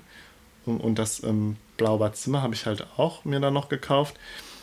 Kann ich mich daran am wenigsten erinnern. Also ich weiß, kann mich an, an, die Handlung am wenigsten erinnern. Die ist auch sehr verworren, muss man dazu sagen. Deswegen spreche ich jetzt nur, nur über Nächte im Zirkus. Nächte im Zirkus ist ja, der Titel, ich meine, der Titel sagt schon ein bisschen was über die Atmosphäre aus. Es geht um einen Zirkus, Zirkus. es geht um einen Wanderzirkus sozusagen. Und äh, die Geschichte wird halt erzählt von einem jungen Journalisten, einem ähm, amerikanischen Journalisten, der nach London kommt, um einen Zirkusstar zu interviewen. Nämlich Sophie Feathers. Sophie Feathers, geschrieben mit zwei V. Und das ist dann eine, eine, so eine rätselhafte Gestalt, weil sie wohl eine Frau ist mit Flügeln. Der hat halt Flügel. Und es ist halt nicht so ganz klar, und es wird, glaube ich, auch im Laufe der ganzen Geschichte nicht so ganz klar, ob die Flügel echt sind, ob sie wirklich mit Flügeln geboren sind oder ob es sich um einen Trick handelt. Mhm. Ein, ein, Trick, ja. Und ähm, er interviewt sie und sie erzählt im ersten Teil von ihrer Biografie, wie sie halt irgendwie tatsächlich aus einem Ei geschlüpft ist und dann so, ja, so ein bisschen als Freakshow-Gestalt äh, so ihr, ihr, Leben gelebt hat und irgendwie immer von einem, von einer ähm, Station zur nächsten und dann halt sich irgendwie. Aber ja, es gibt ja, also da, da greift Angela Carter, finde ich, auch so, schon so dieses, diese Erzählung eben so, die Freaks, die sich dann, die dann halt zusammenfinden und in eine Familie halt bilden in ihrer mhm. Ausgestoßenheit und so. Diese Geschichte erzählt sie. Das ist wie in diesem Film, oder? Heißt ja nicht sogar Freaks? Genau, da würde ich, würd ich gleich drauf kommen. Ah, ja. ähm, Im Laufe der Geschichte ähm, also sie erzählt zuerst von ihrer Biografie und später, und es ist nie ganz klar, ja, stimmt das jetzt, was sie erzählt, oder erzählt sie jetzt eine, eine Geschichte oder ne, was, das, das, bleibt halt im Unklaren. Und da ist dann auch dieses fantastische Element dann auch drin. Und später wird dann noch im Laufe des Romans dann noch, äh, also kommt, kommt dieser Walser, dieser ähm, ähm, Journalist dann eben auch, schließt sich der Gruppe an, der Truppe an als Clown und die reisen dann nach St. Petersburg, nach Russland. Also das Ganze spielt auch irgendwie auf jeden Fall nicht, also in der Vergangenheit. Ich weiß nicht genau wann. Es ist, glaube ich, unbestimmt. Eher so in den weiß ich nicht, Anfang des 20. Jahrhunderts. Zumindest gibt es ja. wohl auch noch den Zaren, den russischen Zaren und sie reisen nach St. Petersburg. Es scheint ja sogar noch Freakshows zu geben. Ist man ja, wahrscheinlich ja. eher Anfang des Jahrhunderts unterwegs. Ja, oder Ende Es ist auf jeden Fall, Ende es, 90. es hat so eine fantastische magische Atmosphäre, dass du das eben halt auch nicht so ganz weißt. Also zumindest reist er dann mit und sie erleben halt Abenteuer so ne, und verschiedene verschiedene Gefahren kommen auf sie zu und ja, am Ende landen sie irgendwie in Sibirien ja, und so genau weiß ich es auch nicht mehr, weil es ist ja wirklich schon zehn Jahre her, okay. dass ich das Buch gelesen habe. Ähm, auf jeden Fall fand ich sehr interessant, dass dieses, ähm, dass dieses Buch ja doch sehr an so einem, ich habe es jetzt mal genannt, so einem Zirkuskitsch äh, ja, entlangschrammt. Mhm. Und ähm, ich weiß nicht, kennst du diese Serie Carnival? Diese HBO-Serie, die ist auch schon ein bisschen älter und noch nie zu Ende geführt worden. Die ist tatsächlich irgendwie ähnliches Setting hat. Also zwar, spielt zwar in den USA in den 30er Jahren, glaube ich, und halt auch so eine Schaustellertruppe, so eine Jahrmarktstruppe irgendwie äh, porträtiert und auch so ein übersinnlich mystisches äh, also Themen, also diese Themen halt aufgreift. So, es passieren halt übersinnliche Dinge und mhm. Wahrsagungen und so. Also mhm. ist schon auch schon länger her, dass ich das gesehen habe. Aber diese Form von, also diese Faszination für, für, für irgendwie Zirkus und Jahrmarkt und so und für Freakshow, das ist bei in diesem Buch Nights at the Circus auf jeden Fall ganz stark auch drin. Mhm. Ich glaube, das ist aber auch als so eine, ja, ich weiß nicht, ob als Trope oder jedenfalls ja. diese, diese, Atmosphäre, ja. die irgendwie kennt man die schon. Ne? Also ja. dieses, dieser verschworene Haufen, der oft auch sowas kommt auch so was Zigeunerhaftes in den Sinn, ja. was auch oft so ist. Ja, es gibt dann immer eine Wahrsagerin, es gibt, und wie du auch schon sagst, die, diese, die bärtige Frau. Die ja. bärtige Frau, und es ist immer ja. so ein ganz bisschen unklar, sind, sind das wirklich, sind das wirklich Freaks oder ist es alles nur Show oder ist es irgendwas dazwischen? Ähm, man traut der Wahrsagerin ja tatsächlich zu, die, dass, dass die irgendwelche mhm. Fähigkeiten hat. Und eben dadurch, dass es eben eine, eine ja, so, so, so, eine, so, eine, so eine hermetische Gesellschaft ist, in die man als Normalo auch nie reinkommt, sondern immer nur ja. von außen rein. Die Erzählung ist aber halt auch die kann. eines, also die Ausgestoßenen finden zusammen und schließen sich zusammen. So. Und das genau. ist ja bei genau. diesem Film mhm. Freaks. Ich glaube, heißt der Freaks? Der heißt, ich glaube, der heißt sogar Freaks. Der ist auch, glaube ich, frei verfügbar. Also es ist schon ganz lange her, dass ich den gesehen habe. Kann man, das ist auf jeden Fall auch ein Filmklassiker, ne? Kann man sich, glaube ich, frei bei YouTube anschauen. Das ist ein genau. Schwarz-Weiß-Film, ist, glaube ich, auch ein Stummfilm. Ich vermute, aber das ist auch, dieser hm, Film das ist auf jeden Fall eines der Ursprünge dieses ganzen, dieser ganzen Trope sozusagen. Genau, und ich glaube, mhm. der ist deswegen so bekannt, weil der eine ganze Zeit lang sogar indiziert war oder es gibt inzwischen, ich weiß gar nicht, äh, auch so geschnittene Szenen, die ewig äh, gar nicht verfügbar waren und dann sein. immer wieder aufgetaucht sind und ähm, das kann gut sein, das weiß ich gar nicht. Ähm, das zweite Buch, was mich noch mehr beeindruckt hat, ist eben das besagte Das Buch Eva, ähm, auf Englisch den doch viel schöneren Titel The Passion of New Eve von 1977. Und wie die Hauptrolle spielt wieder so ein männlicher Charakter, der so ein bisschen äh, unscharf bleibt zum Anfang. Und zwar ist es diesmal ein, ein Brite, der nach Amerika kommt, ein, ein ähm, Englischprofessor namens Evelyn. Ich weiß nicht, wie er mit Nachnamen heißt. Oder ob das nicht sogar sein Nachname ist. Evelyn ist dabei eigentlich. Ist nee, ist auch ein, das ist tatsächlich auch ein britischer Vor, männlicher Vorname. Aha, ja. okay. ähm, dieser Roman spielt halt ein bisschen in der Zukunft, in so einer in dystopischen Zukunft. Erinnert da äh, auch wieder so ein bisschen an Ma Mar Margaret Atwood mhm. vom Setting her, nur halt noch ein bisschen unklarer, fantastischer und es ist halt auch nicht wirklich Science Fiction, die Angela Carter hier macht. Ähm, also dieser besagte Evelyn kommt halt in so ein dystopisches New York, irgendwie, was so, was so zerstört ist und irgendwie riesige Ratten äh, treiben sich durch die, treiben äh, sich durch die Straßenschluchten und so. Und ähm, er kommt nach New York und er ist halt, erforscht über einen Stummfilmstar namens Tristessa de Saint Ange und ist ein bisschen besessen von dieser Figur. Das klingt wie so ein Smashing Pumpkins Albumtitel. Ja, ja, das ist ein geil, geiler Name. Ja, ja. Und ähm, ja, er trifft dann unter anderem halt auf eine afroamerikanische Nachtclub-Tänzerin, mit der er dann halt so eine Beziehung eingeht, in der aber sie halt auch äh, vergewaltigt wohl. Also es ist halt keine, keine wirklich gute, sondern eine gewaltvolle Beziehung. Und muss dann, er muss irgendwann dann aus New York fliehen. Mhm und wohl halb auch, weil er dann auch will er das will er auf die Suche nach eben dieser Tristessa de Saint Ange gehen, die eben auch ähm, wohl noch lebt. Und da beginnt dann halt so seine Odyssee so. Und da ist es dann auch vergleichbar mit, mit dem Knights at the Circus, dass es halt auch so dieser männliche Protagonist ist, der dann halt auf so eine Odyssee geht, so auf eine, auf eine Reise und wo verschiedene Stationen halt sozusagen durchlebt. Ähm, er wird dann halt gefangen genommen von, von den Bewohnerinnen einer unterirdischen Stadt, die nur von Frauen bewohnt wird, in der Wüste. Die Stadt heißt Biula.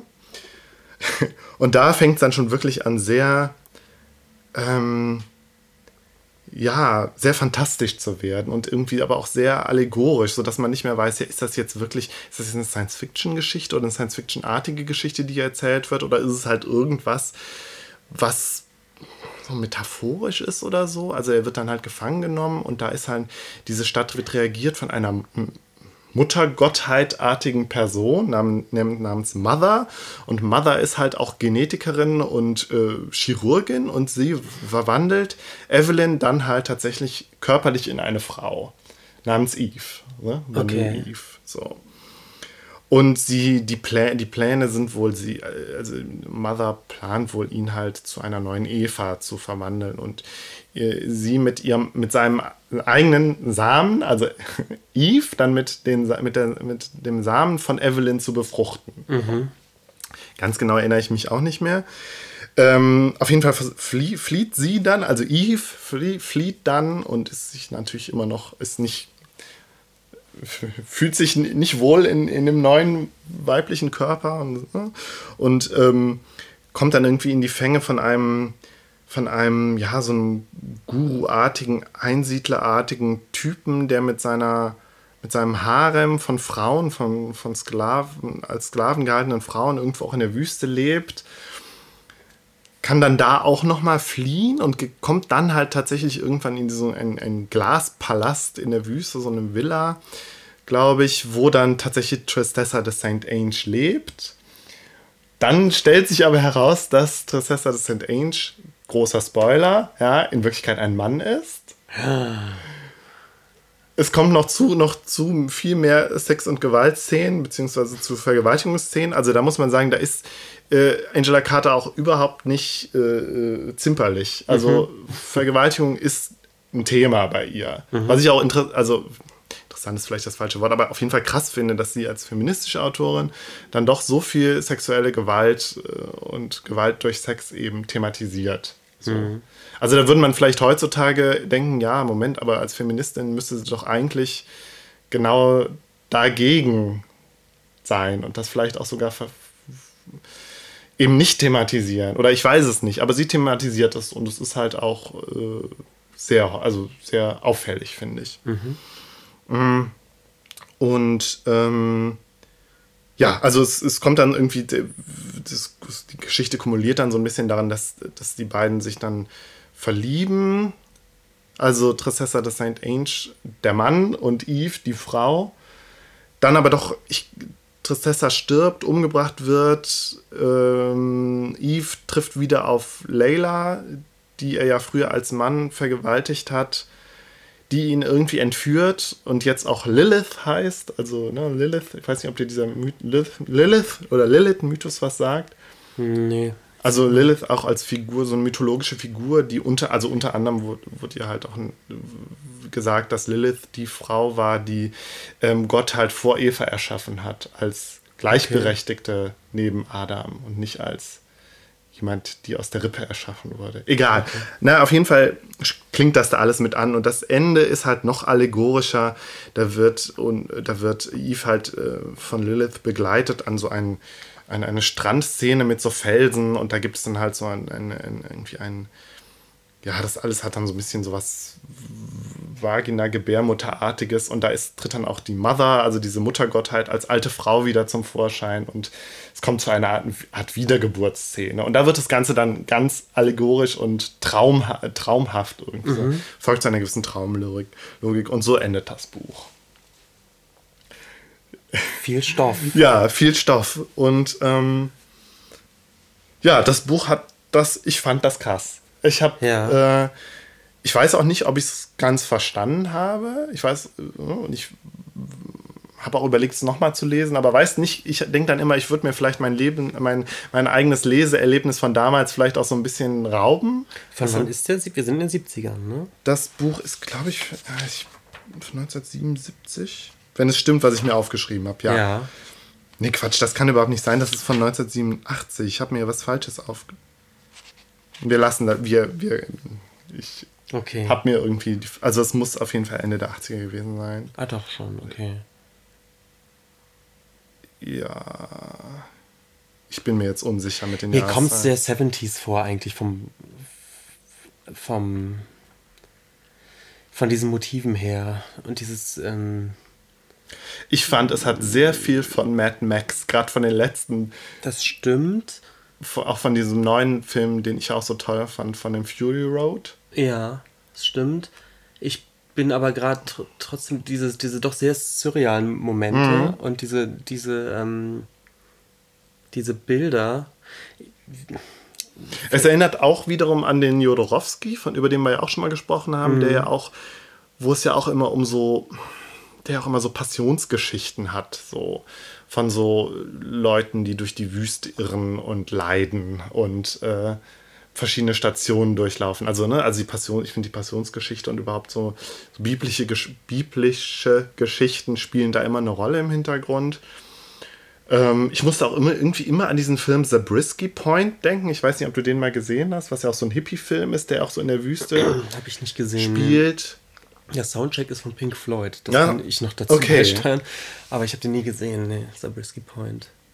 Ähm, ja, und also du hast halt, du, sie erzählt ja irgendwie die Geschichte. Also du, also Assoziationen, die dieses Buch auf jeden Fall haben, sind unter anderem, dass du ja, also diese Geschlechtsumwandlung, du hast ja tatsächlich eine Geschlechtsumwandlung, also es passiert ja, ist ja jetzt nicht so, dass er sich immer schon als Frau gefühlt hat und dann eben angeglichen, sein Körper wird angeglichen dessen, sondern er wird tatsächlich umgewandelt. Und er ist ja auch irgendwie, ja, er ist ein, ein, ein Vergewaltiger und er ist halt, äh, er hat sexuelle Gewalt ausgeübt und er, er wird dann halt zur Frau. Das klingt wie so eine männlich heterosexuelle männliche äh, Urangst. Oder? Ja, aber du, du, du siehst halt irgendwie, es wird halt auch so eine Art Katharsis-Geschichte, so eine Läuterung. Ja? Ja. Also er wird dafür bestraft, aber er ähm, ja, macht halt auch einen Prozess durch, der ihn irgendwie zu einem etwas, einem höheren und vielleicht auch einem Wesen, in ein Wesen verwandelt, der, das die Gesch- Geschlechtsgegensätze ähm,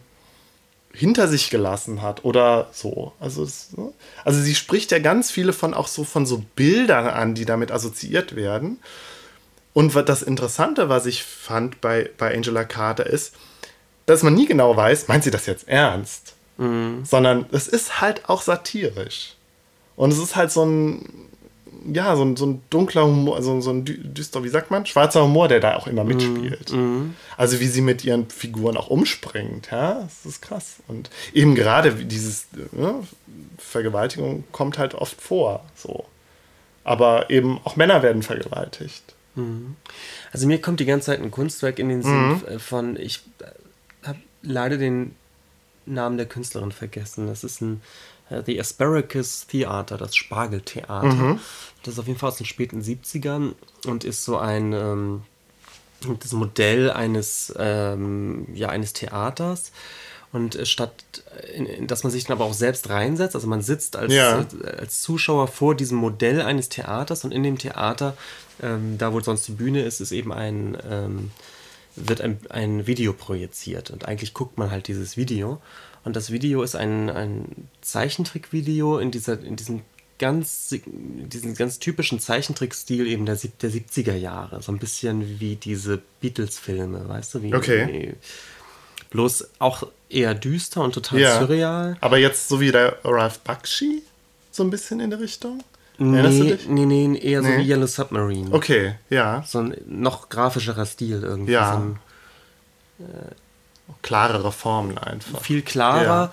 und aber von der Geschichte eben auch total surreal. Es ist gar nicht ganz klar, was passiert. Es geht um Mhm. eine Frau, die dann später ihr Gesicht abnimmt und das Gesicht ist dann eine Maske und Ja. äh, verschiedene Gegenstände äh, ähm, verwandeln sich und es ist äh, auch total traumhaft eben. Und das ist eigentlich Ja. eher die Stimmung, die ich gerade bei dir rausgehört Ja. habe. Also die äh, bildgewaltig, also die, die einzelnen Bilder Mhm. irgendwie total ähm, auch, auch sehr äh, prägnant irgendwie. Ja.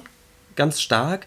Und aber insgesamt von der Erzählung her eben völlig traumhaft und auch zum Teil unklar eigentlich, wie das zusammenhängt. Oder also vielleicht jetzt in dem Roman noch ein bisschen stringenter, als es in dem Kunstwerk. Aber das ist eigentlich eher die, die, ähm, die Atmosphäre, die ich, Ja. Die ich so rausgehört habe. Bloß ich bin eben so mitten in den 70ern, wenn ich so Bilder vor Augen habe. Und ähm, Ja, ja, ja, ja. ist eher 80er so. Ähm, genau darauf wollte ich auch hinaus. Also das Interessante bei Angela Carter finde ich halt, dass sie immer ein Stück weit diesen Weg geht, dass man denkt, ah, okay, es ist eine Allegorie und ich weiß, was, sie, was sie macht. Also sie will jetzt tatsächlich irgendwie so diesen Katharsis-Prozess erzählen, wie der, wie der ähm, het- heterosexuelle Gewalt, äh, gewalttätige Mann so eine Läuterung durchläuft. Aber das bricht sie dann. Und sie bricht es halt immer kurz vor, also sozusagen kurz vor der bevor, Auflösung. Ja, also ich meine das jetzt nicht so chronologisch, sondern vom, vom Verständnis her. Also ein Stück weit macht sie das, aber sie macht es nicht komplett. Mhm. Ne? Sie erzählt ja auch keine völligen Traumgeschichten, also Geschichten, die so einer völligen Traumlogik entsprechen, wie ich ja zum Beispiel Kafka immer verstanden habe. Ja. Der sich ja so einer klaren Deutung eigentlich immer entzieht, finde ich, Kafka. Das ist so ein bisschen so. wie, wie, wie David Lynch auch, oder? Also, nee, ich finde, David Lynch ist schon noch stärker. Also ist noch, noch, hat noch stärker so eine Traumlogik als okay. Angela Carter. Bei Angela Carter ist es dann doch noch sehr viel interpretierbar, aber nie so ganz. Und ich, ich glaube, das ist so das, was ich so interessant fand. Während bei mit Lynch und mit Kafka, ja, also ne, jetzt so zufällig die beiden rausgenommen, konnte ich nie was anfangen, weil die, fand ich, haben sich zu sehr entzogen in der Interpretation, dass ich immer gedacht habe, das ist mir beliebt, das ist beliebig. Ja, vielleicht. Ne, ich will denen jetzt nicht die Qualität absprechen, ich sage nur, damit konnte ich nichts anfangen, weil die sich zu sehr eine Interpretation entzo ent, äh, ähm, entzogen haben. Bei Angela Carter ist es aber so, da, du kannst noch so viel äh, interpretieren oder noch so viel eben auch verstehen auf verschiedenen Ebenen. Das ist ja keine klare Interpretation, sondern eine verschiedene eine Möglichkeit, ähm, verschiedene Zugänge dazu zu haben. Aber es erschöpft sich da nie draus. Mhm. So. Und das find, fand ich gerade das Interessante. Ich meine, vielleicht, ne, ich mag, für einen Literaturwissenschaftler mag ich jetzt hier gerade einen Allgemeinplatz von mir geben. Aber das ist, wo ich gemerkt habe, das ist das, was mich reizt. Mhm. Und hm, wo, ich, wo man wo man sozusagen mehr, also beim Lesen merke ich, okay, da läuft irgendwas mit. So. Also es läuft so eine, meine Interpretationsmaschine läuft mit und wird auch immer, immer wieder angefeuert sozusagen, aber nie ganz befriedigt. Und das fand ich vielleicht das Interessante. Ja, ich glaube, das ist, das ist aber auch ein, ähm, ein schweres Spiel. So. Also ja. die, den Inhalt so auf den Weg zu bringen, dass man, wie du schon sagst, dass man so, so einen Knochen zum Nagen hat. Also es ja. gibt irgendwas, woran man sich festhalten kann, was man interpretieren kann. Und dann gibt es wieder Momente oder, oder Wendungen, wo es dann doch ins Surreale kippt, was aber dann auch wieder schnell aufgefangen wird, ohne, ohne komplett runterzurauschen ja, in die, in die voll, vollkommenen, in den Gaga-Kosmos. Ja. Also vielleicht ist es genau das eben auch, was da an der Stelle das Kunstwerk ausmacht, dass es uneindeutig bleibt, obwohl es gewisse an Ansatzpunkte irgendwie verfolgt. Ich weiß es nicht. Ja, Offenheit schaffen, ohne eben beliebig zu werden. Ja, ähm, das ja. trifft es vielleicht ganz gut. Und Insofern natürlich, weil es, weil Angela Carter mit Tropen spielt, mit Bildern, mit Ideen, die, die ich mag, ne? mit fantastischen ja. Tropen und Ideen und aus, aus der Science Fiction, dass sie da sich bedient. Mhm. Und aus dem Märchenhaften eben halt auch. Vielleicht ähm, ganz kurz noch zu diesem Blaubarts Zimmer, zu dieser Anthologie. Mhm. Ja, das sind, ähm, der deutsche Untertitel ist ja Märchen für Erwachsene. Und da macht sie was, macht sie was ähnliches, nur halt mit den, mit den Märchen, mit vor allem Grimmsche Märchen, ne? Also zum Beispiel Rotkäppchen, gestiefelter Kater oder eben Blaubart. Ich glaub, Der Blaubart Erlkönig, das Schneekind. Genau, ist, Blaubart ist, glaube ich, gar nicht von, den, von Grimm, oder? Ich weiß es nicht. Also Blaubart ist ja eben diese Geschichte von einem, einer Frau, die irgendwie einen Mann heiratet oder irgendwie ist es so ein, so ein Zwangsheirat irgendwie, der so reich ist und in einem Schloss wohnt und sie darf alles, also er ist immer weg, er ist irgendwie immer auf Dienstreise oder so und sie darf halt in einen bestimmten Raum nicht. Und dann geht sie da aber dann doch rein und merkt, dass der irgendwie voller Folterinstrumente ist und der Blaubart halt ein Frauenmörder ist. Mhm. Ja. Also ob das, ne, also so ist zumindest die, die, die grobe Handlung. Ich glaube, es gibt auch verschiedene Variationen und man müsste das dann doch nochmal selber lesen. Und die tolle Pointe, wo ich auch tatsächlich eine Träne verdrückt habe, ist, dass die Frau am Ende von ihrer Mutter gerettet wird, die dann wirklich so ein bisschen wie, wie Deus Ex Machina, äh, kurz bevor äh, der Blaubart die Frau dann auch umbringen will, also die Protagonistin, kommt die Mutter dann, die vorher schon als eine äh, ziemlich krasse Type, die eben auch Tiger gejagt hat und irgendwie in Kriegen mitgekämpft hat, die kommt dann reingeritten mit dem, mit dem Schwert und äh, enthauptet Blaubart. Mhm. Ende der Geschichte. Mhm. Aber irgendwie super. Also ich fand die super, die Geschichte. Naja, und dann halt auch diese diversen Rotkäppchen äh, und, und Werwolf-Geschichten, die dann eben halt, also zwei Geschichten davon wurden eben auch dann in diesem, wurden dann verfilmt, also sie wurden so zusammengenommen und verfilmt in diesem äh, The Company of Wolves.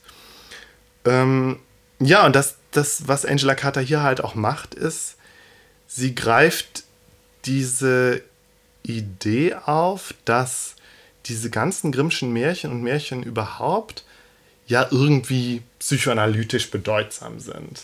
Also dass sie so, dass man sie psychoanalytisch interpretieren muss. Das greift sie auf und spielt damit. Also weißt du, was ich meine? Ja.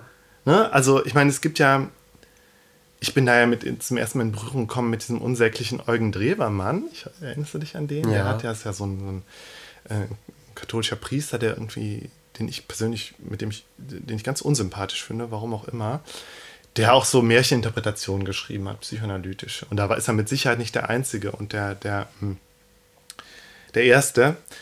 Aber so, das ist so eine psychoanalytische Lesart von Märchen, dass, dass Märchen halt als Allegorien verstanden werden müssen auf, ähm, ja, bestimmte unbewusste, das unbewusste Erleben von Lebenssituationen. Ja. Also klassisch irgendwie Blut ist im Schuh, ja, heißt, die Menstruation beginnt. So. Mhm. ich finde, ja, ich bin ja, ich kann für Psychoanalyse In, im Gegensatz den, zu mir, ja. Den großen geisteswissenschaftlichen Irrsinn des 20. Jahrhunderts. Ja, ich bin ja absolut. Immer wenn der irgendwo auftaucht und es gibt so eine Verquickung zwischen, ja. zwischen Feminismus und Psychoanalyse, dann wird es immer total krude und bin ich sofort weg. Es gibt den Surrealismus natürlich in der in der Kunst, der die Psychoanalyse aufgreift, da geht es dann manchmal noch, aber ich finde es meistens wird's wird's schrecklich und kraus. also ich bin ja ein Verteidiger der Psychoanalyse. Ich würde aber auch dir zugeben, dass mindestens die Hälfte dessen, was in der Psychoanalyse passiert ist, Crap ist, ja. Aber der Rest ist so wichtig für, also als, ja, gesellschaftskritisch und kulturanalytisch so wichtig und zentral eben auch, ähm, dass ich die Psychoanalyse doch immer wieder verteidigen würde. Und natürlich, es gibt sehr gute feministische Psychoanalyse, psychoanalytische, psychoanalytische feministische Theorie, aber es gibt halt auch viel, da würde ich jetzt halt sagen, Kitsch, der da in dem Kontext produziert wurde. Total. Und da ist halt die Frage, gehört Angela Carter und, gehört, und gehören ihre Märchen dazu? Oder ist es dann doch ein bisschen mehr? Also ist es dann doch wiederum so literarisch und so künstlerisch, dass ich, dass ich jetzt nicht sagen würde, nee, es ist, es ist halt Kitsch, den sie produziert hat. Ja gut, wir wissen beide, dass es da jetzt keine Antwort gibt. Nee, natürlich nicht. Nur ich finde äh, es halt, ja. also ich würde sagen, sie ist, es, ist, es ist kein Kitsch, es ist kein Psychoanalyse-Kitsch, den sie produziert hat. Mhm. Eben weil es auch wirklich nicht eindeutig ist. Aber ähm, ich könnte mir vorstellen, dass es dass sie heute, wenn sie heute wahrgenommen wird, so ein bisschen in diese, da so reinfällt. In das, was du jetzt auch schon vorhin so bezeichnet hast. In so ein ja, aber alles, was du gesagt hast, macht es auch leicht, sie, in, sie damit reinzuziehen. Ja. Und wahrscheinlich wird sie von, von vielen Leuten eben auch rezipiert, die. Das, das weiß ich nicht. Das weiß ich nicht. Sie wird, glaube ich, gar nicht mehr rezipiert. Ach so, auch nicht schlecht. Nee. Also, weil zumindest. ja. Nee, das stimmt nicht. Sie wird, das stimmt nicht. Da weiß ich zu wenig drüber. Ich bin kein Anglizist äh, kein Anglist. kein, kein, kein Anglist. Ne? Also ich glaube tatsächlich, dass sie im, im Anglistikstudium auch in Deutschland ziemlich präsent ist. Immer noch oder wieder. Aber als Englisch-Literatin in einer. Sie ist halt, sie spielt keine Rolle so. Sie wird mhm. nicht mehr. Also im Gegensatz zum Beispiel zu so einer Marion Zimmer Bradley, Mhm. Oder eben auch anderen feministischen Autoren, zum Beispiel in der Science Fiction, ähm, spielt Angela Carter, vielleicht eben auch, weil sie dann doch keine Genre-Literatin ist, keine Rolle. Ich glaube, das ich ist ein großer finde, Punkt. Es, ist, es, ja. es dockt natürlich nicht so richtig in der Fantasy-Welt an und in der Science-Fiction anscheinend auch nicht. Ähm, nee, was ich schade finde, weil ich glaube, die Science-Fiction- und ne? Fantasy-Fans würden, hätten ihre große Freude an Angela Carter, so wie ich es halt auch hatte. Ich weiß das nicht. Also, was ich, was ich an mir immer wieder beobachte, mhm. ist, dass ich zum Beispiel überhaupt nichts anfangen kann oder ganz schnell aussteige, wenn es so traumhaft wird, wenn es mhm. wenn diese Bilder zu surreal werden. Und ich glaube, das das macht es eben auch schwer wahrscheinlich für viele Fantasy-Leute. Ich meine, die Fantasy-Welt an sich hat fantastische Elemente, da wird gezaubert und so, aber es ist ja trotzdem letztendlich recht klar geregelt. Ja, ja. Es, es, gibt ja selten dieses völlig Traumhafte, wo du ja. überhaupt nicht mehr weißt, was ist jetzt real, wo, wo fängt eine reine Metapher ja. an, wird da gerade die ganze Zeit geträumt oder wo bin ich gerade eigentlich? Und das macht ja das Genrehafte des Fantasy aus. Du hast halt klare Regeln. Genau. Und letztendlich die Science-Fiction aber genauso. Genau, Science-Fiction ist ja auch ein Genre. Genau. Ähm, und ich kann schon gut verstehen, warum, warum diese Art der Literatur, die du heute vorgestellt hast, es schwer hat, weil ich weiß, dass genau das mir auch schwer fällt. Also ich habe nach dem, was du gerade ja. erzählt hast, hätte ich schon keine Lust, das zu lesen. Ja, ja. Weil mich das auch immer hibbelig macht, wenn ich nicht weiß, ähm, was für eine Welt bin ich gerade oder, oder wacht gerade jemand auf und alles war nur ein Traum. Einzige Ausnahme ist vielleicht nochmal Richard Brautigan. Ich weiß nicht warum, der funktioniert bei mir, aber ansonsten finde ich sowas auch immer total schwierig. Aber was ist denn mit Kafka? Mit Kafka habe ich ja riesige Probleme. Ich kann den ja überhaupt nicht. Ich kann ja nichts mit dem anfangen. Hat mich auch nie interessiert. Gerade weil ich den. Ich verstehe diese Atmosphäre, ich verstehe, was man daran faszinierend findet. das ist eine dichte und eine sehr spezifische Atmosphäre, das ist irgendwie toll. Aber ich bin ja auch kein Kafka-Fan, überhaupt nicht. Ja, nee, ich auch nicht. Während ich zum Beispiel so einen Edgar Allan Poe, der ja auch literarisch ist, ja, der ist ja, ne, aber der ja, vermutlich, weil er dann doch eben diese Genrekonvention be äh, bedient und zum Teil auch begründet hat, konnte ich mit damit viel mehr anfangen. Also. Mhm. Hm. Ja, und diese Verquickung oder dieser Verdacht, dass es doch auch alles noch so feministisch ja. aufgeladen ist, macht es ja auch nicht gerade einfacher. Das ist ja auch etwas, auf das viele Ja, aber sie haben, ist halt, ja? ja, aber sie ist halt, und da glaube ich, da ist dann der Fehler, dass sie vielleicht heute so verstanden oder so in so eine Marion Zimmer Bradley neuheidnische ähm, Ecke ge gestellt wird, was sie aber nicht ist. Mm. Und sie ist ja da dann doch zu Meta und zu, zu sehr Satirikerin. Mm. Ja. Ja. Interessant ist, na, wir haben ja gerade uns den Trailer angeguckt zu The Company of Wolves, wie trashig der Film wirkt. Obwohl der wirklich als nicht als, nicht als schlechter Film gilt. Also alle Besprechungen, die ich bis jetzt über den Film gelesen habe, gut, der ist von 1984, sind aber wohlwollend. Ja? Es ist, es ist halt, liegt, es ist halt so eine Mischung aus Rotkäppchen und Werwolf-Film mhm. und so ein bisschen Alice im Wunderland. Aber liegt das nicht auch viel, das ist Trashige, liegt das nicht.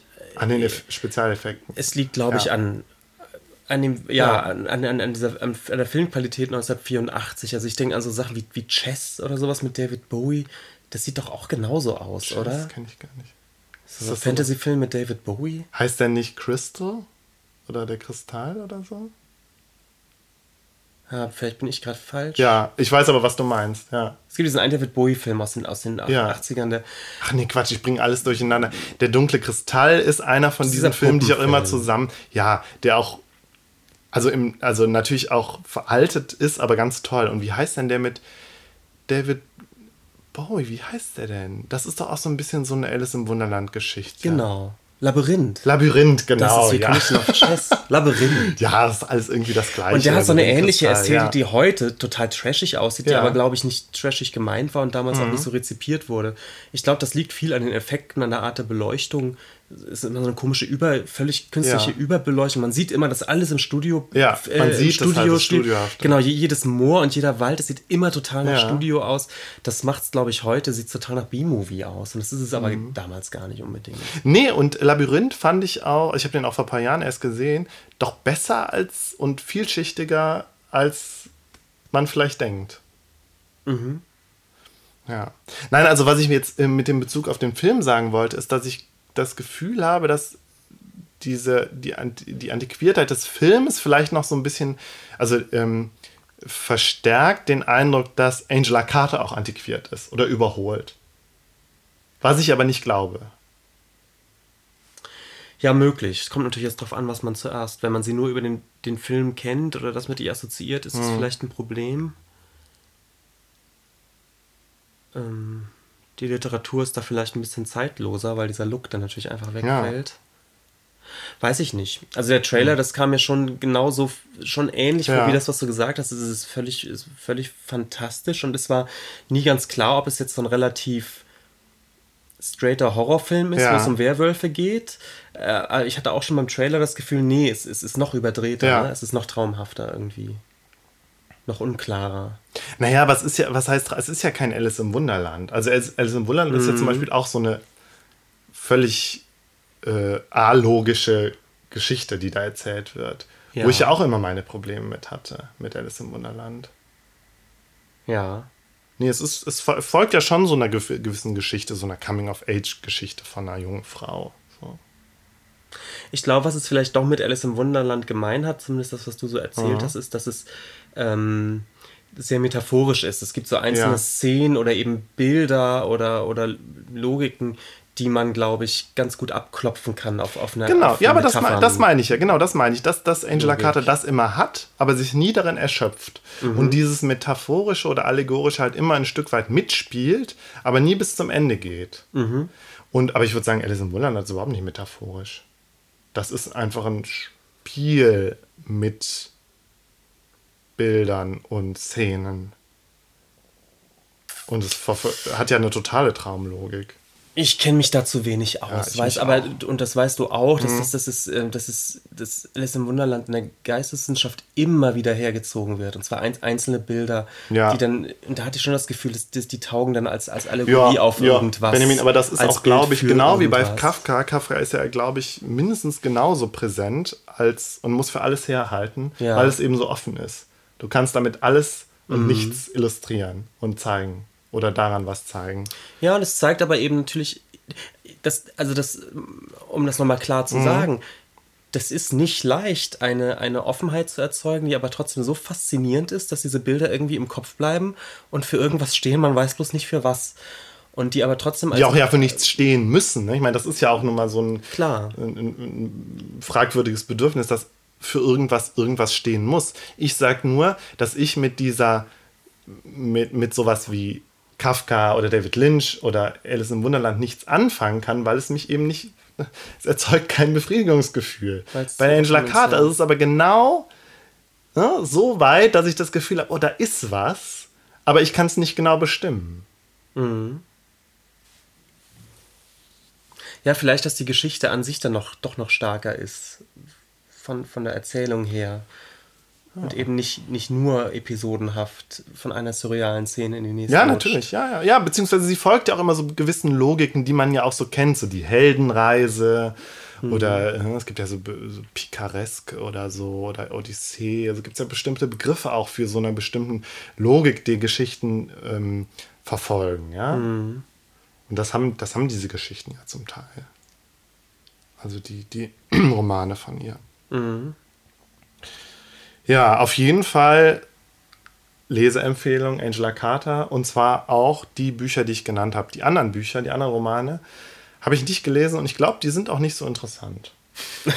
das finde ich gut.